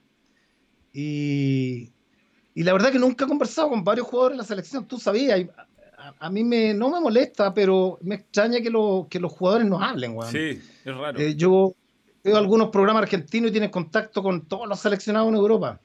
Entonces, pero Chupete es perdonar, Chupete es introvertido, Chupete es calladito, y era un, pedazo de cracks en el área. Después de Caselli, Zamorano, Sala, Chupete es maravilloso. Por su personalidad, no sé, todavía quiere jugar a la pelota, todavía está jugando puede pasar a la historia de ese partido, ojo, puede ser el último, si, no, si, cagó el planeta y cagó Chile en dos meses más, ese será recordado el partido San Felipe Santa Cruz como el último que se jugó. Sí, es verdad, es verdad, que uno se imagina el, apocalipsis zombie más entretenido, sí, bueno, como no tan fome, sí. no tan fome. Oye, eh, eh, Marcelo Herrera Bilbao, Manuel, pregúntale a Claudio cuál fue el mejor equipo que vio en su vida y qué selección nacional. Saludos de Quique. Mejor equipo, me imagino mejor once eh, así del torneo nacional y, la mejor selección. O sea, a ver, yo creo que es, que voy a caer en lo mismo. Yo, a mí no me gusta sacar el poto a la jeringa y que Colo Colo y que la U.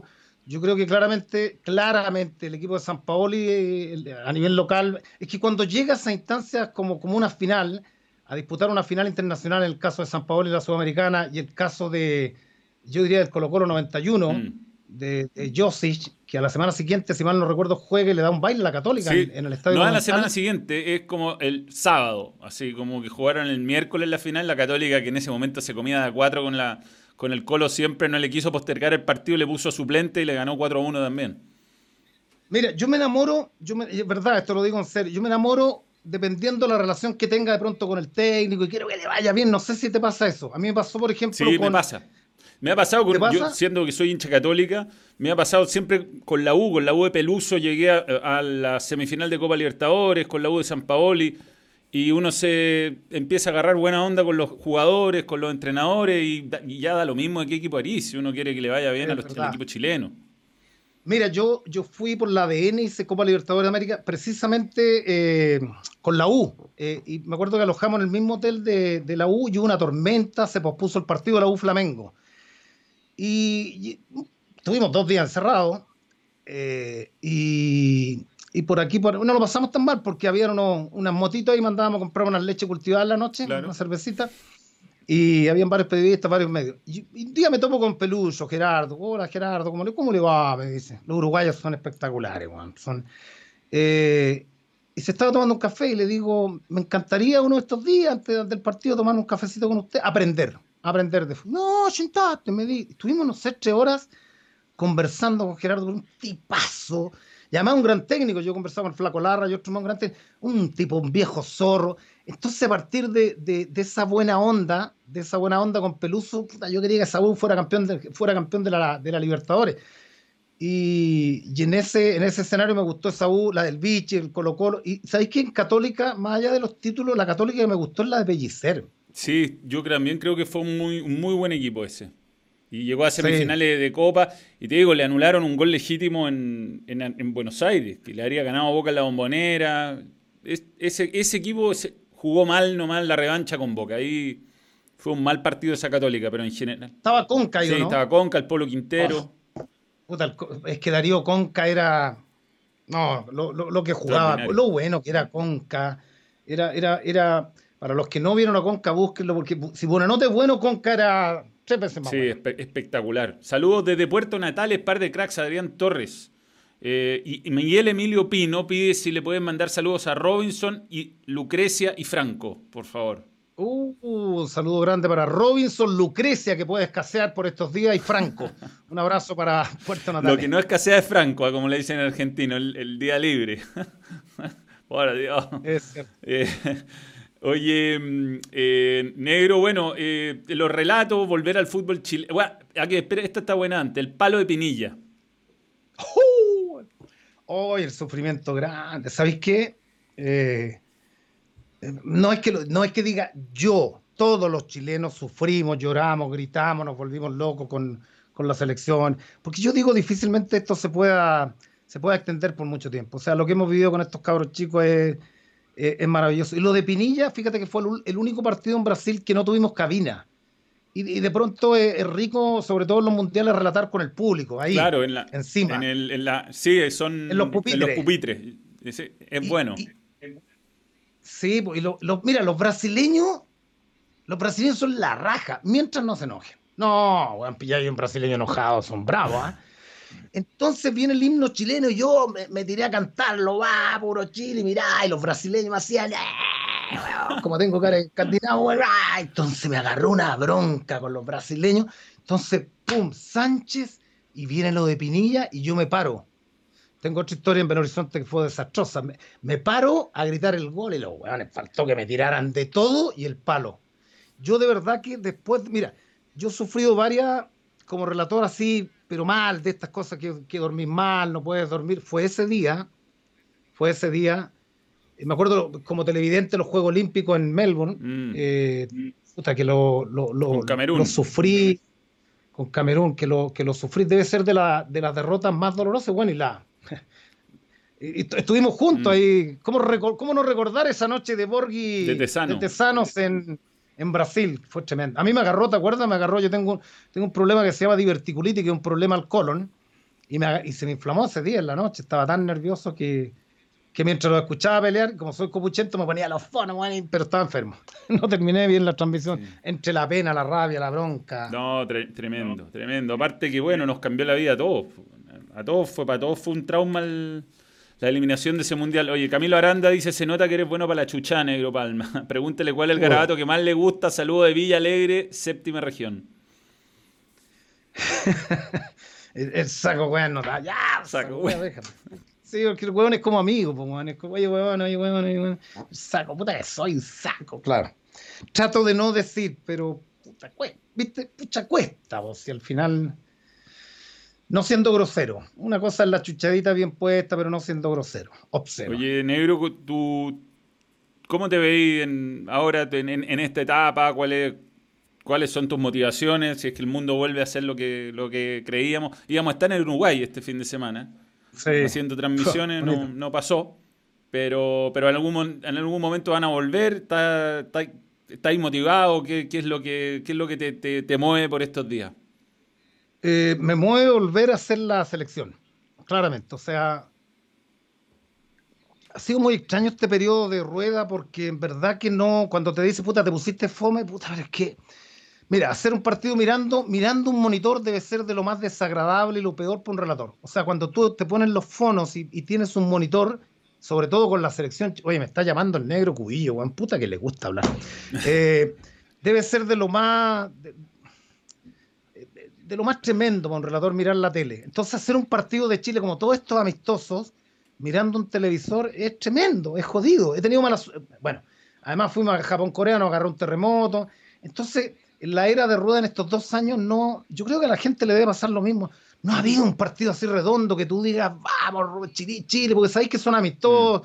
sabéis que están probando a todos, no sé, hay 150, y está bien, está probando jugadores, pero he sentido que no es la selección en términos reales, no están todos.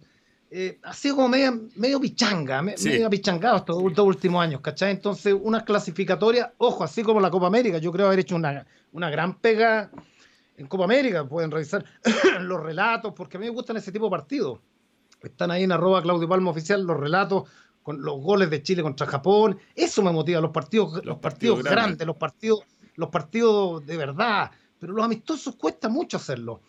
Y, nada, pues yo, yo siempre, siempre he dicho que, no quiero morir en la, tele. O sea, eh, me pasó algo muy lindo la semana pasada, porque hoy día con este 2 por 1 tiene que hacer dos, tres pegas por uno. Yo llegué a la Radio Futuro a hacer un programa y con el convenio de relatar el ADN. No es que la radio ADN me haya contratado, como esto es un conglomerado, me dijeron que el 2 por 1 trabajáis acá, y, y, hacía algunos partidos en la ADN. Hice un partido, el de Colo Colo. Con Paranaense. Y la verdad que me, llevé muy linda sorpresa de mucha gente, periodistas que me llamaron, me dijeron, estáis relatando, relataste súper bien en radio. Y a lo mejor no, no, no seguir mucho tiempo más, no me veo a los 65 años en la tele. Ah, capaz, capaz que sea como el Coco Legrand, que se está retirando hace 10 años, pero... Eh, pero no, no me veo mucho tiempo. O como Carcuro, acá pregunta Marco Pinto, a propósito de eso, que Carcuro se está retirando desde que hace, como 15 años se está retirando. ¿Qué opinas de él como relator y como persona, de Pedro Carcuro? Dice Marco Pinto. A mí me marcó, bueno, como a, todos, a todos, al final, oye, Carcuro, Carcuro, yo te diría que desde, a ver, una competencia real de Carcuro no, no hubo, porque Carcuro aparte era muy, muy bueno, muy pasional. Yo un poco traje lo de él, el, el, tema pasional que tenía Carcuro siempre me, me encantó. Nos criamos con su relato eh, y tengo la, la, la, mejor impresión de él profesionalmente. En persona no te podría hablar, no, no porque no lo conozco. Con él lo invité a un programa, me acuerdo.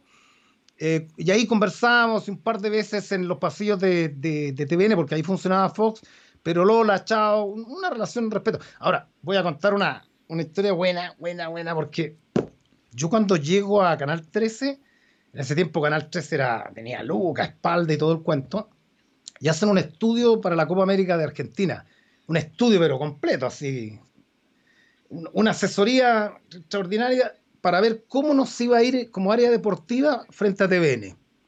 Y el resultado fue que perdíamos aproximadamente por cuatro puntos en términos globales de rating. Entonces, eh, me llamaron a, una reunión y me dijeron, mira, tú llevas muchos años en televisión por cable, por ende no te dan bola a los... Eh, tienes mucho público joven, pero la gente adulta no te conoce y otra vez te va mal con las mujeres, me dijeron. ¿A quién no? Entonces, estratégicamente me colocaron en algunos programas, ¿cachai? Para meternos en el cuento de de, que me conociera más, más gente adulta para poder competir. Pero nosotros sabíamos que íbamos a, a perder con TVN y tras el primer partido en La Plata eh, ganamos. Y yo llego a Mendoza y, el canal 13, porque el rating la gente dice, ¿cómo tanto? Sí, por el rating te puedes morir, te puedes joder una tarde, una noche. Y llegamos a Mendoza y yo salgo a, la peatonal ahí en Mendoza a tomarme un cafecito y me topo con Milton Villa. Y Milton me dice, negro, Milton siempre 10 puntos como persona espectacular. Y me dice, Milton, me dice, tenía enfermo a mi amigo. ¿Por qué le digo yo? Pedro, lo tenía enfermo. Pero, ¿cómo? Milton se enfermó, está con amigdalitis. No, weón, lo tenía enfermo, weón, me y ahí como que sopesé de pronto la, relevancia que, le da a la gente de la tele al rating. No te digo que yo no, ¿ah? o sea, cuando ya está en esta dinámica es tremendo, cuando están diciendo dos puntos arriba, tres abajo, cuatro, es una locura y uno cae en eso. El que diga que no, que trabaje en la tele abierta, que diga que no le interesa el rating, porque todo, todo, lamentablemente muchas cosas, todo gira en torno, gira en torno al rating. Sí, Sí, y lo dejaste enfermo a Pedro y bueno, y no se pudieron recuperar nunca y ahí yo, yo fui parte de ese TVN que era como la U hoy un equipo que cambiaba de técnico, cambiaba de jugadores, cambiaba cada seis meses y así era imposible. Ustedes construyeron un equipo ahí con, con Aldo, con el Negro Cuncille, con, con el Toño, perdón, Cuncille, con, con los dos pelados, que era, eran un equipo que iba, iba, iba y la gente los conocía y les trataban de meter a Manuel Pellegrini, al profe Bonini, a, un, a un Yogurín Manuel de Tesano, eh, trajeron a Luis Omar Tapia y nunca, nunca pudieron con ustedes. Es que, es que yo creo que, mirado ya, han pasado muchos años, es lo que dices tú. Eh, no, sabías de pronto si trataba a Pedro, después trataba a Fernando. Relataste tú, estuvo Lorca, parece estuvo Alejandro. en la Copa América, sí. Estuvo Alejandro, entonces al final no fidelizáis nombres, no. Pues no, la gente no retiene. Y cuando, fíjate que cuando, cuando contratan a Pellegrini, eh, me acuerdo que con, con Aldo coincidimos en el canal, eh, y me dice algo muy cierto. Eh, mira, ellos van a. La transmisión se les va a trabar mucho porque tienen dos comentaristas. Y en los 90 minutos, en los 90 minutos para del mundo, como dice mi amigo Tapia, eh, la gente quiere relato, quiere, no quiere escuchar al comentarista. Y les pasó eso, les pasó buena lectura porque si tú tienes a un tipo grande, prestigioso como Pellegrini, inevitablemente vas a caer en preguntarle cada tres minutos qué le parece el partido. Y una cosa es ser buen técnico, ser buen futbolista, pero, pero hay que saber lo que es una dinámica de transmisión. Eh, para el comentarista es súper complejo y para muchos futbolistas lo que más les cuesta es entrar en los 90 minutos, entrar, desarrollar ideas y salir. Sí, pues es todo un arte. Porque hay, hay tiempos, hay tiempos en la transmisión que es, de un, es como una canción. Hay, Coro y estrofa, coro y estrofa, coro y estrofa, coro, relator, estrofa, comentarista, y así. O al, revés, en realidad, porque va mucho más el, relator que el comentarista. Chirriao, nuevo miembro, y Cristóbal García Ogaz, nuevos miembros los dos, gracias por creer en el balón. Doctor Jadwe, que no, no, creo que sea él, pero nos dice, hola a ambos, que Claudio se pegue una anécdota parecida cuando se le mojó el aspersor. Ja, ja, ja. No sé a qué se refiere con eso. no, porque estábamos no, no recuerdo, estábamos al aire y se abrieron los aspersores de, agua y tuvimos que arrancar. No, pero la mejor talla que tengo yo, la mejor anécdota fue la del peluquero con Dante Poli. Esa fue, fue, fue buena, pero pudo ser tremenda y pudo, pudo llevarnos, o sea, la situación de pronto pudo ser el despido de ambos y por una negligencia de un tipo del sonidista. Fue tremenda, o sea, yo venía, venía, estábamos en Chile Films creo que el Vichy dirigía esa selección Chile gana un partido que fue interminable y el entretiempo duró, no sé, 30 minutos. Sí, Chile gana.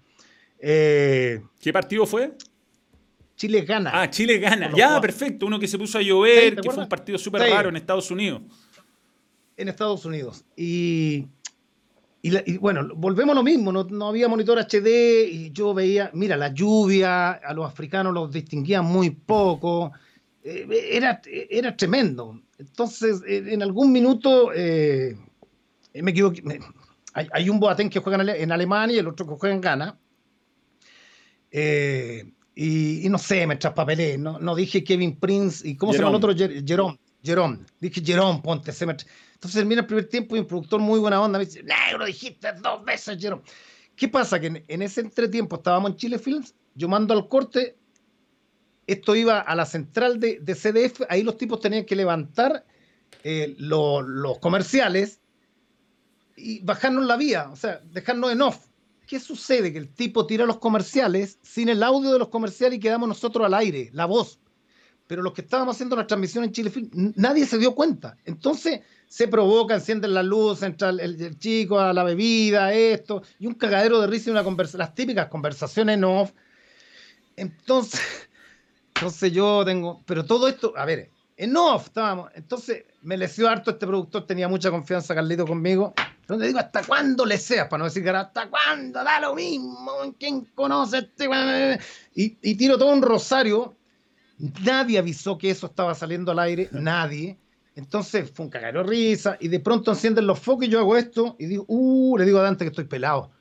Entonces ahí cuento una historia que efectivamente me había ido a cortar el pelo y, yo imito y le digo, me fue yo me corto con un argentino y me cortó parece mal, yo me digo un boliviano, mira cómo me dejó, me veo mal. Y Dante me dice, te veis como el...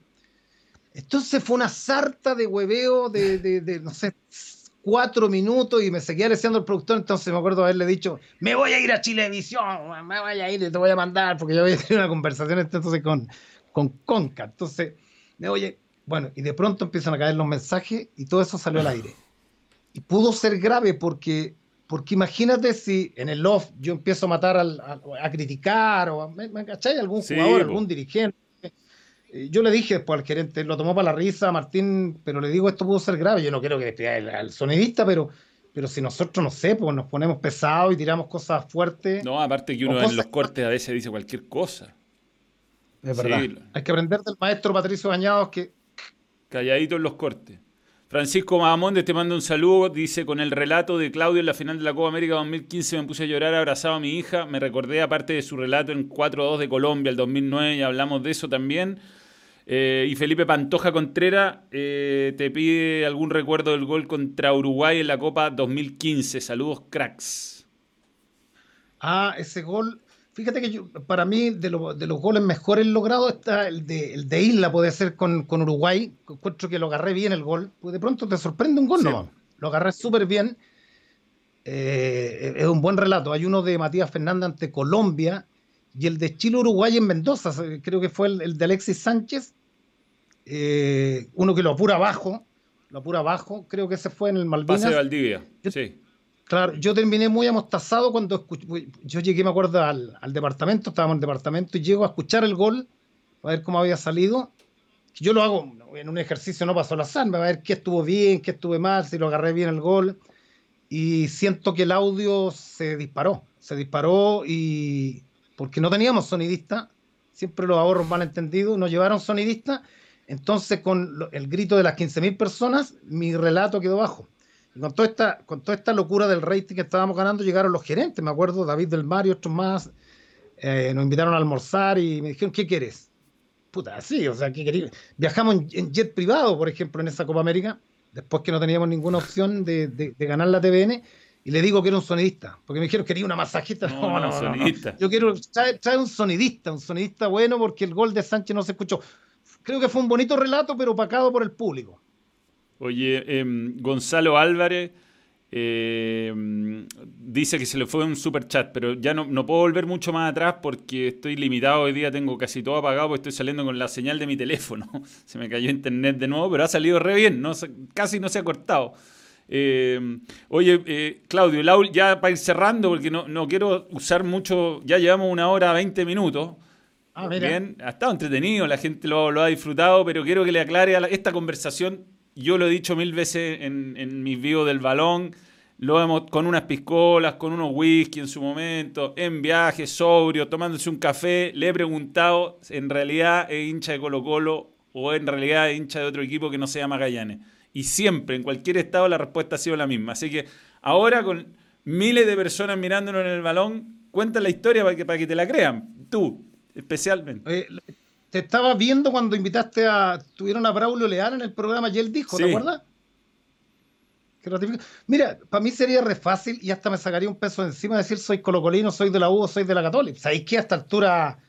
Eh, y, encuentro que, es un ejercicio vago pero entretenido porque cuando porque me tratan hoy día ya si grito un gol de la U me, dicen madre o en fin. Sí.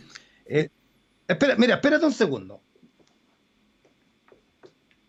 Mira, este no lo he mostrado nunca. tengo que decir que, eh, y reiterar que sería lo mismo a mí a esta altura con 50 años decir, mira, soy colocolino y lo escondí durante salir el closet, bueno, o soy de la U. No sé si se ve esto. Sí. Ya, esta, esta placa de bronce tiene mucho, tiene mucho recuerdo, porque esta era de mi abuelo. Y, le debo agradecer a los nuevos dirigentes de, de, Magallanes, a quien critiqué en algún minuto por querer llevarse la institución a, al sur, al estrecho Magallanes, allá a Punta, Arenas, porque hablé, me topé con Ogalde en Brasil y le dije, mira, podemos ser muy pocos, yo tengo 50 años y, y los mejores momentos de Magallanes están entre el, el 81, el 83. Eh, mi abuelo, uno de los socios, de los viejos socios con su carné al día, eh, vivía en Puente Alto, Magallanes jugaba en el Estadio Bulco de San Bernardo. Yo nací el 79, por ende tenía 12 años. Como mi viejo era dirigente del fútbol amateur, mi abuelo, yo era el regalón de mi abuelo Osvaldo, me iba a ver jugar en la mañana en el Granja Junior y me llevaba a su casa, almorzábamos y tomábamos un bolsito de cuero que no me olvidar nunca, con el termo de café, las marraquetitas y nos íbamos en la Peña Flor, Puente Alto a, a San Bernardo, nos bajábamos, caminábamos al Estadio Bulco. Entonces, yo viví desde, no sé, desde el 11, desde los 11 a los 16 años, eh, pero una etapa muy linda con Magallanes. ¿Y por qué muy linda? Porque las nuevas generaciones deben saber que Magallanes en esos años llega a la Copa Libertadores de América. Entonces, cuando tú tienes 11 años y vas al Estadio Bulco a ver a Magallanes, los comandos albicelestes, y les quiero explicar por qué los comandos, dame tres minutitos, más. Los comandos era porque Eugenio Jara, un viejo técnico de Magallanes, hacía entrenar a ese equipo en el, en los, en el Cerro Chena, que era propiedad de, los, de un regimiento de comandos. Y pasa que, como nunca, así como el Outlack de Raúl Toro, salieron 15 jugadores notables. O sea, yo me acuerdo de las formaciones. Y, y, ojo, además va a terminar su carrera en esos años, yo con 13 años, el gringo Neff y Quintano. Alberto Quintano jugó en ese Magallanes, viejo ya ambos. Entonces, yo eh, llegaba con mi viejo con mi abuelo, perdón, y salí y veía el trabajo precompetitivo de los comandos atrás de la galería, ¿cachai? Entonces vi los primeros inicios del chico Jauregui, que llegó después, de Ivo Basay, eh, de Rodrigo Santander, de... Ah, mi ídolo era el Gato Bernal, y que lo he visto hoy día en San Bernardo, José Gato Bernal, un 10 que jugó en Colo Colo.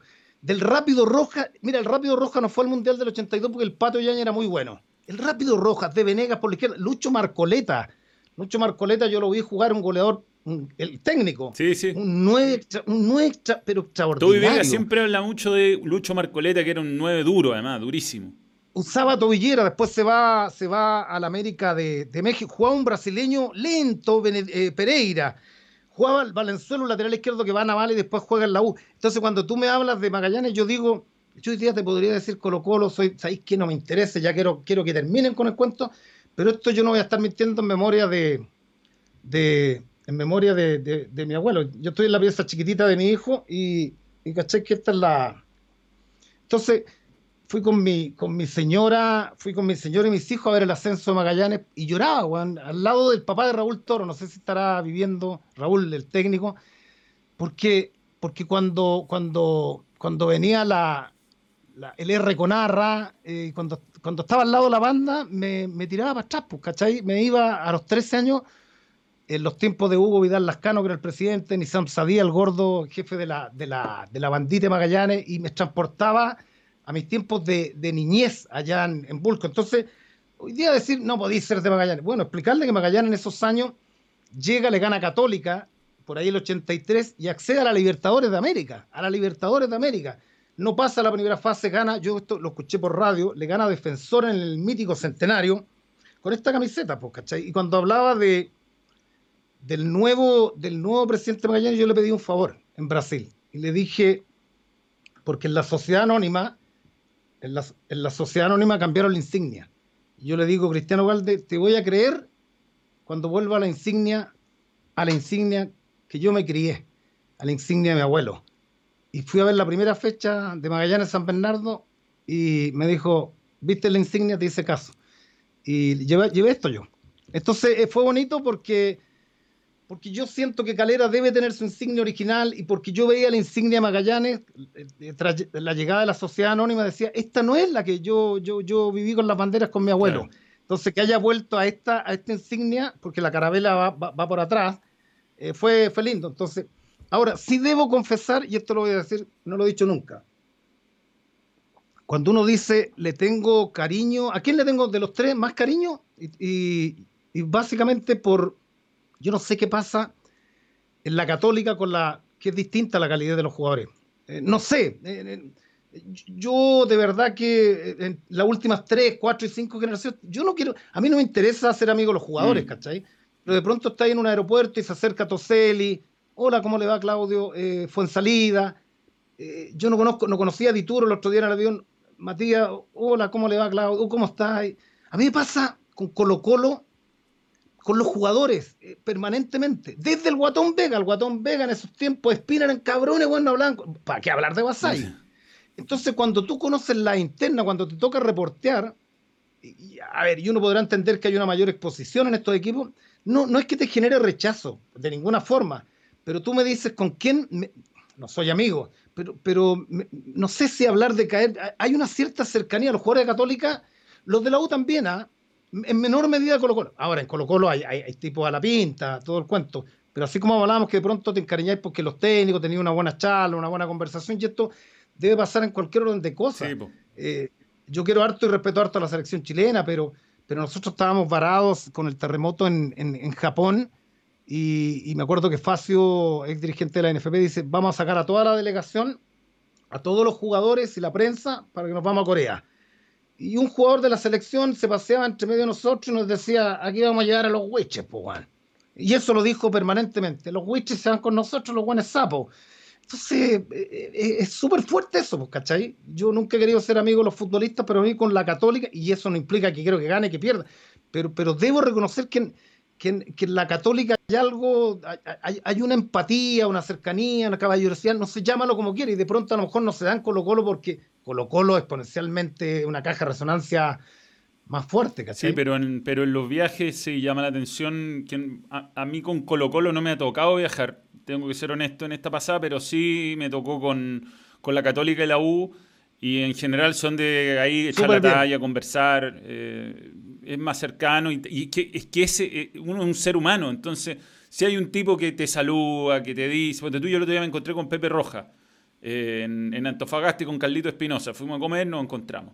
Y Pepe Roja me decía, puta, weón, para, para wearme con, con los memes. Y yo, weón, te digo, no, es culpa mía. Yo alguna vez subí esa. Fue culpa mía cuando subieron la chilena, esa que hizo chucha. Pepe Roja en, en, la, en el Monumental. Que yo dije, bueno, esta weá es súper divertida. Sube en las redes que le y efectivamente la rompió esa, esa, pifia. Pero, pero, pero, pero yo le dije, puta, es que no. Pero es con súper alto respeto siempre. Y, no, se reía igual, se lo tomaba bien. Lo que pasa es que hay gente que se pone muy pesada.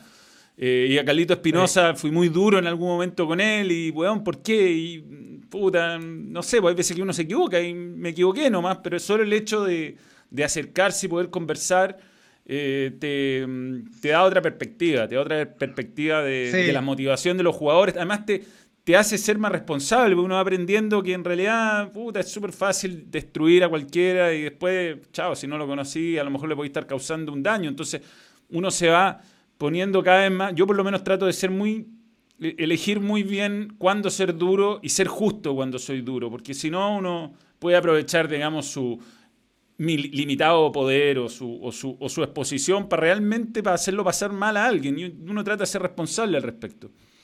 Sí, sí. Yo, yo nunca, como te digo, he tenido interés en, en, en tener lazo eh, con, los futbolistas. Te digo, Charles me saluda, vive acá, nunca he ido a su casa a golpear a la casa para que me dé una nota. Eh, siento que, tengo que eh, respetar su, su, metro cuadrado. Pero cuando hablo de, no hablo de todos los jugadores, pero históricamente, y esto de pronto tiene que ver, tiene que ver con, que los tipos están más expuestos, mm. pero me, me, pasan. Yo te podría nombrar a Barroso, al mismo Brian Cortés, a varios cabros que son súper simpáticos, pero ahora que me pidieron hacer un vivo, lo voy a promocionar el día domingo a las 9 de la noche porque el canal tiene que tener contenido. Me dijeron, ¿podía hacer un vivo? Eh, ¿Hacerte el vivo? No, le dije. Bueno, hacer un vivo. Entonces llamé, llamé hasta el comandante. Eh, llamé a tres o cuatro y no, la verdad que no. Te dicen así o no te contestan nomás, definitivamente. Entonces, yo llevo 50 años, llevo más de 30 años en esto. Y después cuando, cuando el jugador cae en un equipo chico, te, empieza a mandar WhatsApp y, y tírame flores y méteme fichas. A mí jugadores en algún minuto se acercaron y me dijeron, quiero que me, me, me meta un apodo, ¿cachai?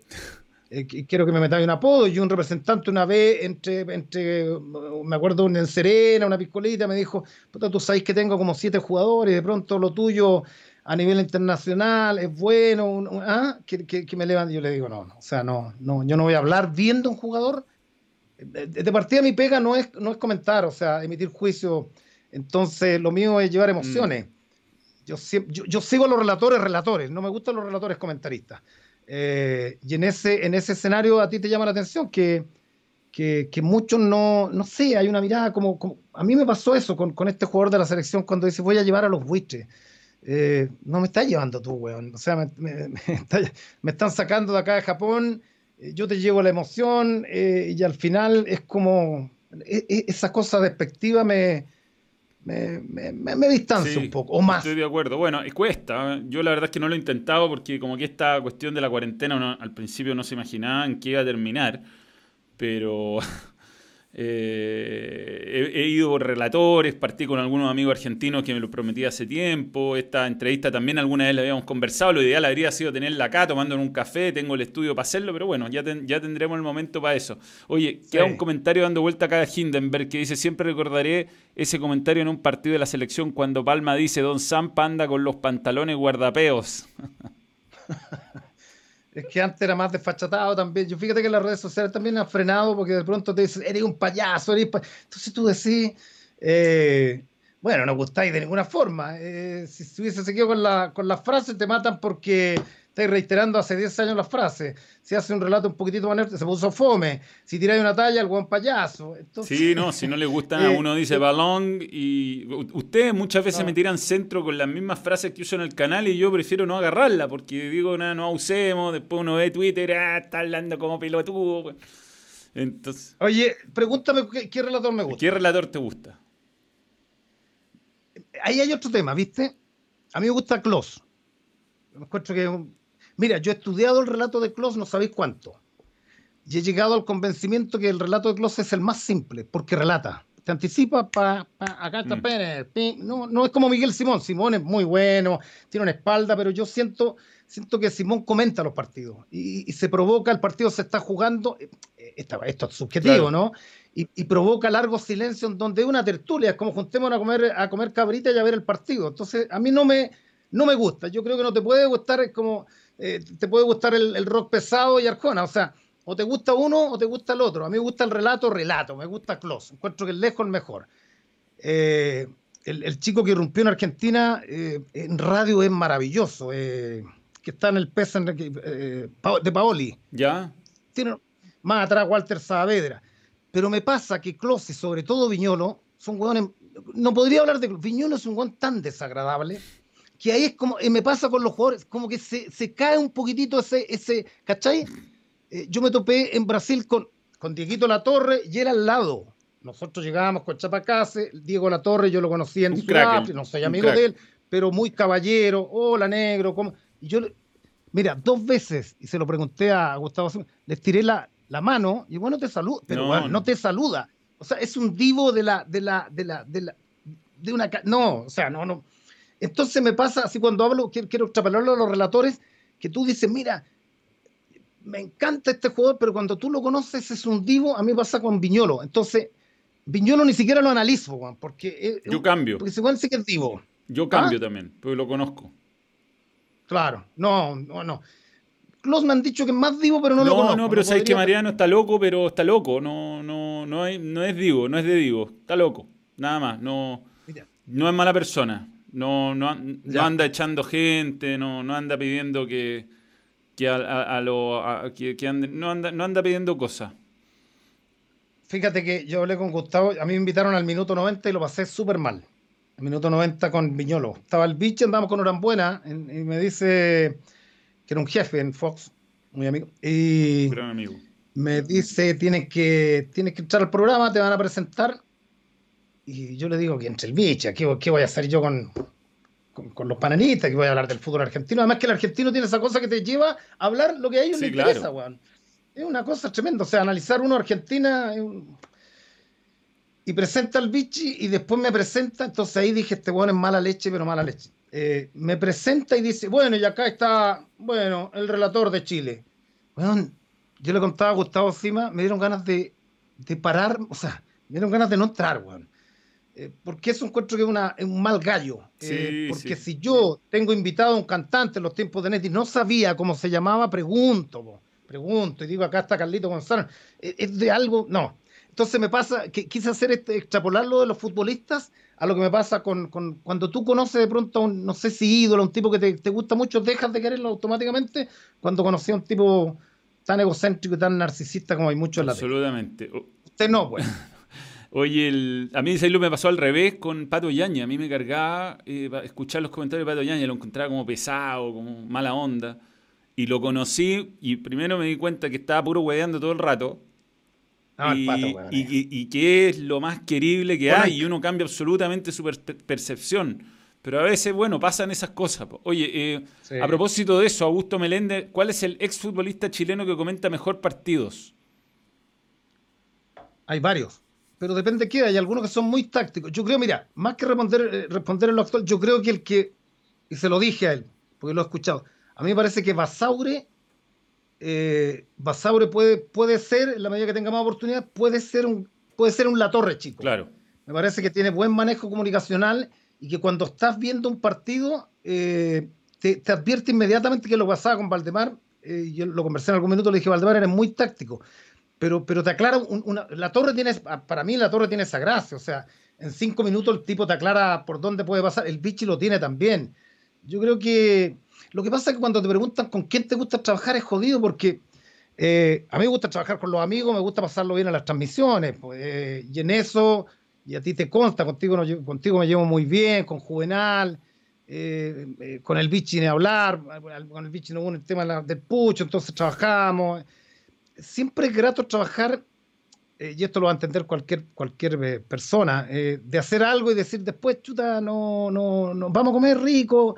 Pues si trabajáis con un tipo como Viñolo, por ejemplo, es una lata, que, en cualquier minuto estás inseguro, que te pega un sablazo, que te...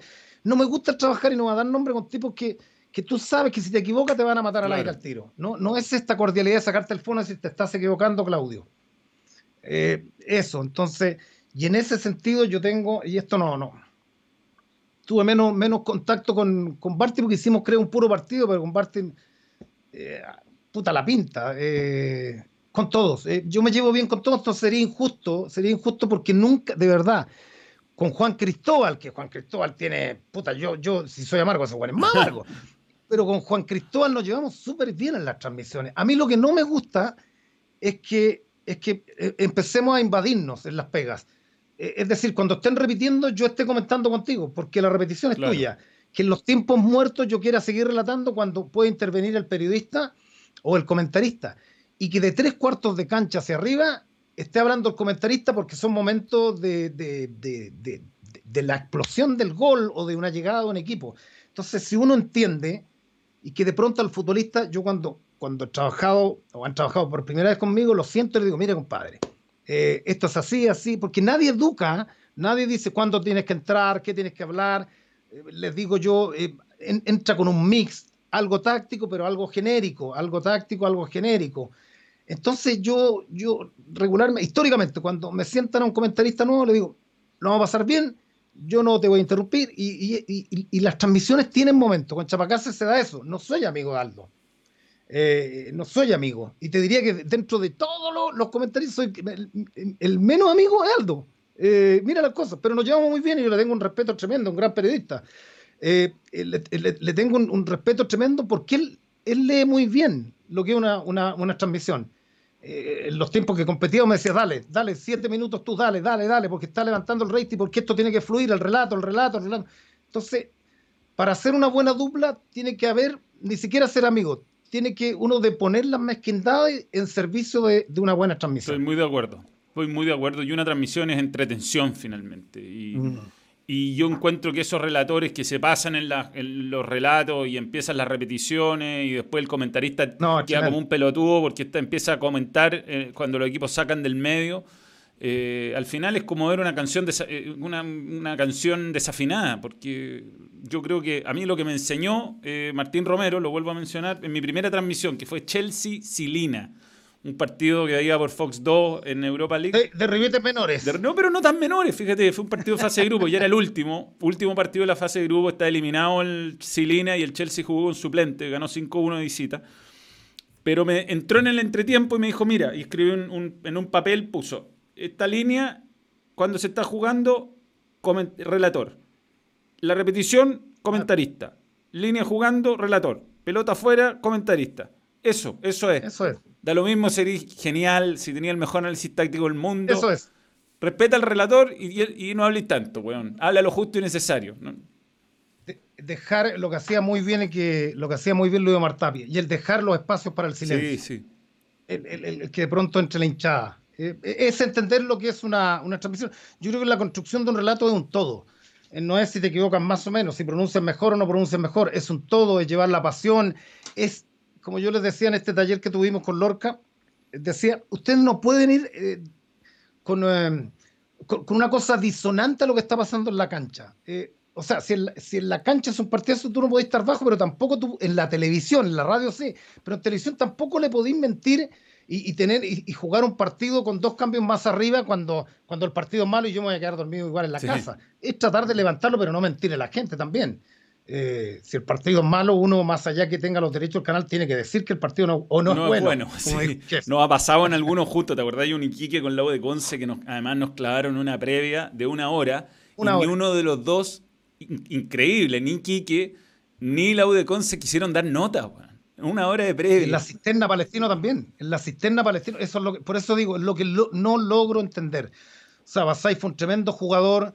Eh, cuando llega del Necaxa, tuvo un paso en boca, llega a Colo Colo, era un desagrado, y se lo dije en algún minuto, un tipo que, no te pescaba ni en bajada.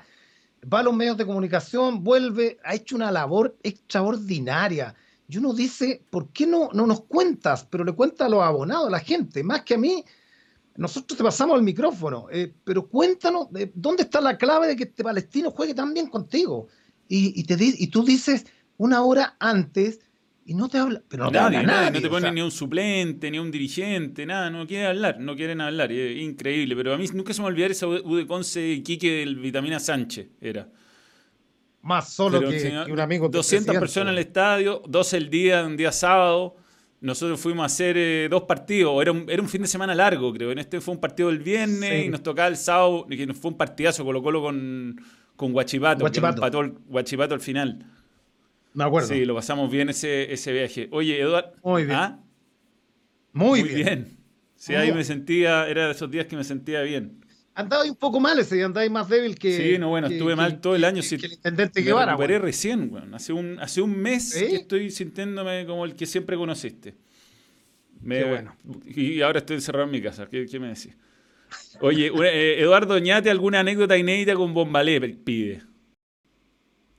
Más entre Eduardo era que cuando, cuando ya empieza el boom eh, muy mediático de él en la Radio Nacional y ya no podía salir a la calle, me acuerdo cuando caen las primeras querellas, lo acompañamos a Capuchino y era un mar, era un mar, era un mar humano. La vida de Eduardo es para Netflix, es para una serie de Netflix. O sea, eh, entonces en esos años no podía salir, él no podía, no, podía ir a un restaurante. Entonces nos decía, él, vivía, tenía un departamento en, en, Kennedy frente al Estadio Palestino. Entonces nos decía, ya, era viernes, eh, lo invito al departamento, a tres o cuatro, me acuerdo Peñailillo, siempre está Peñailillo en todas, eh, a, mí, Nano Hernández y un par más. Y, y puta, Eduardo, los cambios de em, emocionales eran fuertes, entonces pasamos un servicentro, decía, negro, ¿qué fumáis? ¿Quién? Ya, una cajetilla. ¿Y qué tomáis? Eh, vodka. Y él compraba todo, compraba todo. Chico Peñailillo, tomáis pisco y él compraba para todos, él compraba. Llegábamos al departamento y riéndose, mira, si, Eduardo era, tenía una parte muy, muy lúdica, no sabía en persona lo que era. O sea, el show que armaba, el stand-up era notable. Y de pronto pedía unas pizzas y estábamos pasándolo muy bien, conversando, todos prendidos. Y de repente nos miraban y decían, quiero que se vayan los buenos. Ah. ya, pero Eduardo, váyanse. Pero ya, pero...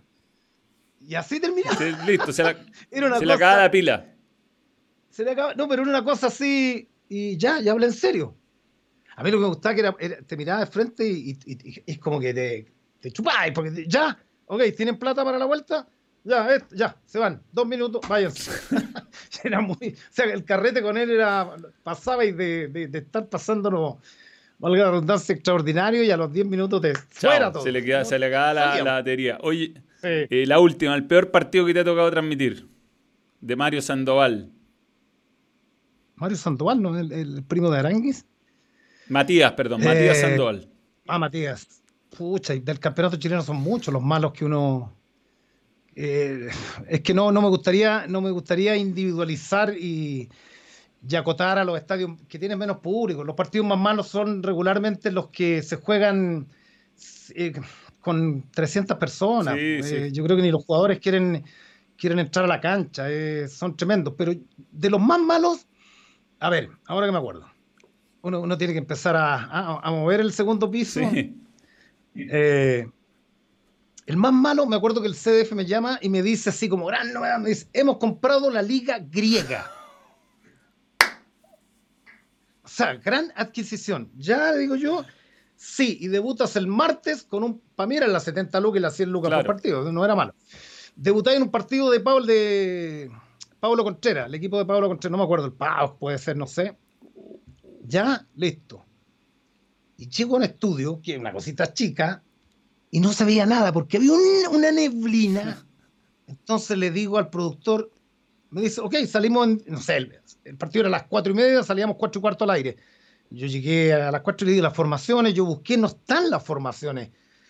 Puta, te van a llegar. La típica, No llegaron las formaciones de los sitios web, sacaron el, el, plantel de 22 jugadores del equipo Pablo Contreras, de 22 de acá y los coloqué ahí y no coincidían los números. El partido terminó 0 pero terminó 0-0. No lo vio nadie confirmado, no daba ni para grabarlo.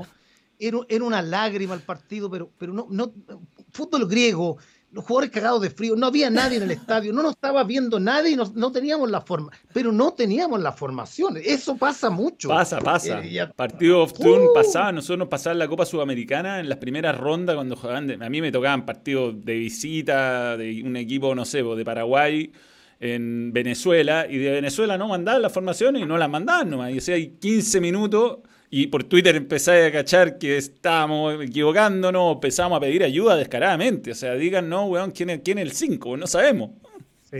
No, eso es. Pero fíjate que eh, sin redes sociales no era tan. A ver, era tremendo. Pero tú cacháis que no había un feedback. A mí me parece bien que haya feedback, pero, pero de pronto eh, es bueno que la gente sepa también el cómo, el cómo funciona hasta el día de hoy con toda la tecnología. De pronto no, no llega y Eduardo llega a la red con toda la pompa, tenía guardaespaldas, tenía toda una oficina. Entonces llega el negro Palma, se instala al lado, en off, otra vez, y le digo a un productor, no había internet en ese entonces. Yo agarré los diarios del, de, No había internet, o sea, entonces agarré la tercera, el Mercurio, y las formaciones venían absolutamente erradas. Eh, una jaita tremenda y una mentira. Bueno, dice, te estáis haiteando, estáis mintiendo. Entonces anoté como dos o tres formaciones eh, sin HD y relaté sin la formación de Brasil. Porque las formaciones que habían dado los diarios, no, no salvo el gordo Ronaldo y un par más. Eh, y hasta ahí uno dice, estoy aguantando el chaparro, lo estoy sufriendo. Yo ese día estuve a punto, pero a punto de pararme e irme, como muchas veces, de decir, ¿sabes qué? No, o sea, no, no puedo relatar así. Y, y la verdad que sufría, sudaba. Imagínate hoy día con redes sociales un Brasil-Chile que no y en la medida que empiezan a hacer cambios amistosos, entra uno, está con el GC, entra el segundo, cambio el tercero, el cuarto, llega una tortura. Eso es en verdad una... No, eh, eh, eh, es tremendo, es tremendo, pero respondiendo a Sandoval, el peor partido fue ese de la liga griega. Yo creo que ni, ni siquiera. Yo creo que Pablo Contreras ni siquiera se acuerda.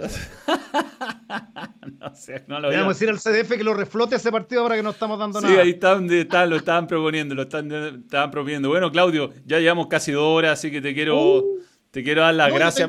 Yo tengo, toda la tarde, me, estoy levantando y quedo desocupado. Sí, el problema es que me están empezando a llamar del CF un poco desesperados. Tengo TST, así que eh, nada. Bueno, te agradecerte. Podemos hacerlo otro día, ojalá el día que, me funcione mi internet sería. anda, la sintonía, ¿Anda bien la sintonía o no? Es que sabéis que como cerré todo, no tengo idea. Eh, cerré, está funcionando lo básico, pero lo, puedo hacer, puedo decirte cómo. ¿ah? Tengo, podemos arriesgar ahora ya un poco la conexión y decir cómo nos fue en sintonía pero le he ido muy bien porque caían muchísimos mensajes, ahí lo estuvo moderando remotamente Gonzalo, estuvo ahí el equipo del balón metido. Ah, qué bueno. Eh, borrando algunos comentarios, o algo, siempre, están, siempre estamos atentos, pero ya está cargando más lento que un río de You Know. Pero va. pero bien. No, contento. Así que un saludo a todos. Llegamos a 1300. 1360 fue el, el, Ahora en este momento, pero en realidad tiene, tiene eh, pics mucho más altos, de 1600. Qué bueno. así que, bueno, nada, gracias Claudio.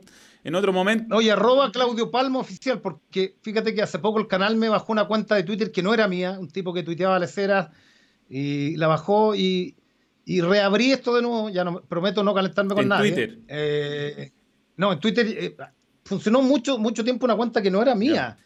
Y el tipo tuiteaba y Canal 13 la quiso bajar, pero logró Robert acá con la gente de comunicación y televisión bajarla, porque era, era peligroso al final. Y, o irresponsable, más que peligroso. ya. Y en el Instagram hay un par de cuentas que, que no son mías. Entonces, Claudio Palma Oficial. Arroba Claudio Palma Oficial. Listo. Los odiosos los bloqueo. Un abrazo, mano. Un saludo a todos eh, los. Eso en, en, en Twitter y en Instagram. No, Twitter no tengo, Instagram, En Instagram, ya. En Instagram entonces. Listo, lo siguen en... Arroba Claudio Igual lo tengo arrobado en, en, la última publicación. Te pasaste, Claudio, qué bueno que salió bien esto y que pudimos conversar y contaste toda la anécdota. Hay muchas preguntas que se repiten. Lo pueden ver en el programa a quedar arriba. Todos estos programas de la cuarentena a quedar arriba. Y gracias, Claudio, que estés bien. Chao. Chao, amigo. Chao, Manu, que estés bien. Ahí está, Claudio Palma, que... Uh, se cortó eso antes de que le pusiera la última tapita. Les agradezco, esto ha sido durísimo, para esto se hizo a través del teléfono. Funcionó bastante bien, ¿eh? Mm. Yo la verdad es que voy a pensarlo, amigos de... Si es que necesito un internet eh, en la casa después de lo de hoy. Bueno, un saludo a todos, la verdad, muchas gracias, gracias por participar. No sé si quedó algún comentario dando vueltas por ahí, pero eh, mañana se supone, mañana, si es que viene el técnico a las 10 de la mañana, como se supone que iba a venir, para no tener problemas, vamos a estar con Luis Omar Tapia. Luis Omar Tapia es el invitado de mañana de Balón Extra. Así que gracias, nos vemos en TST en un ratito. Un saludo, adiós, hasta luego.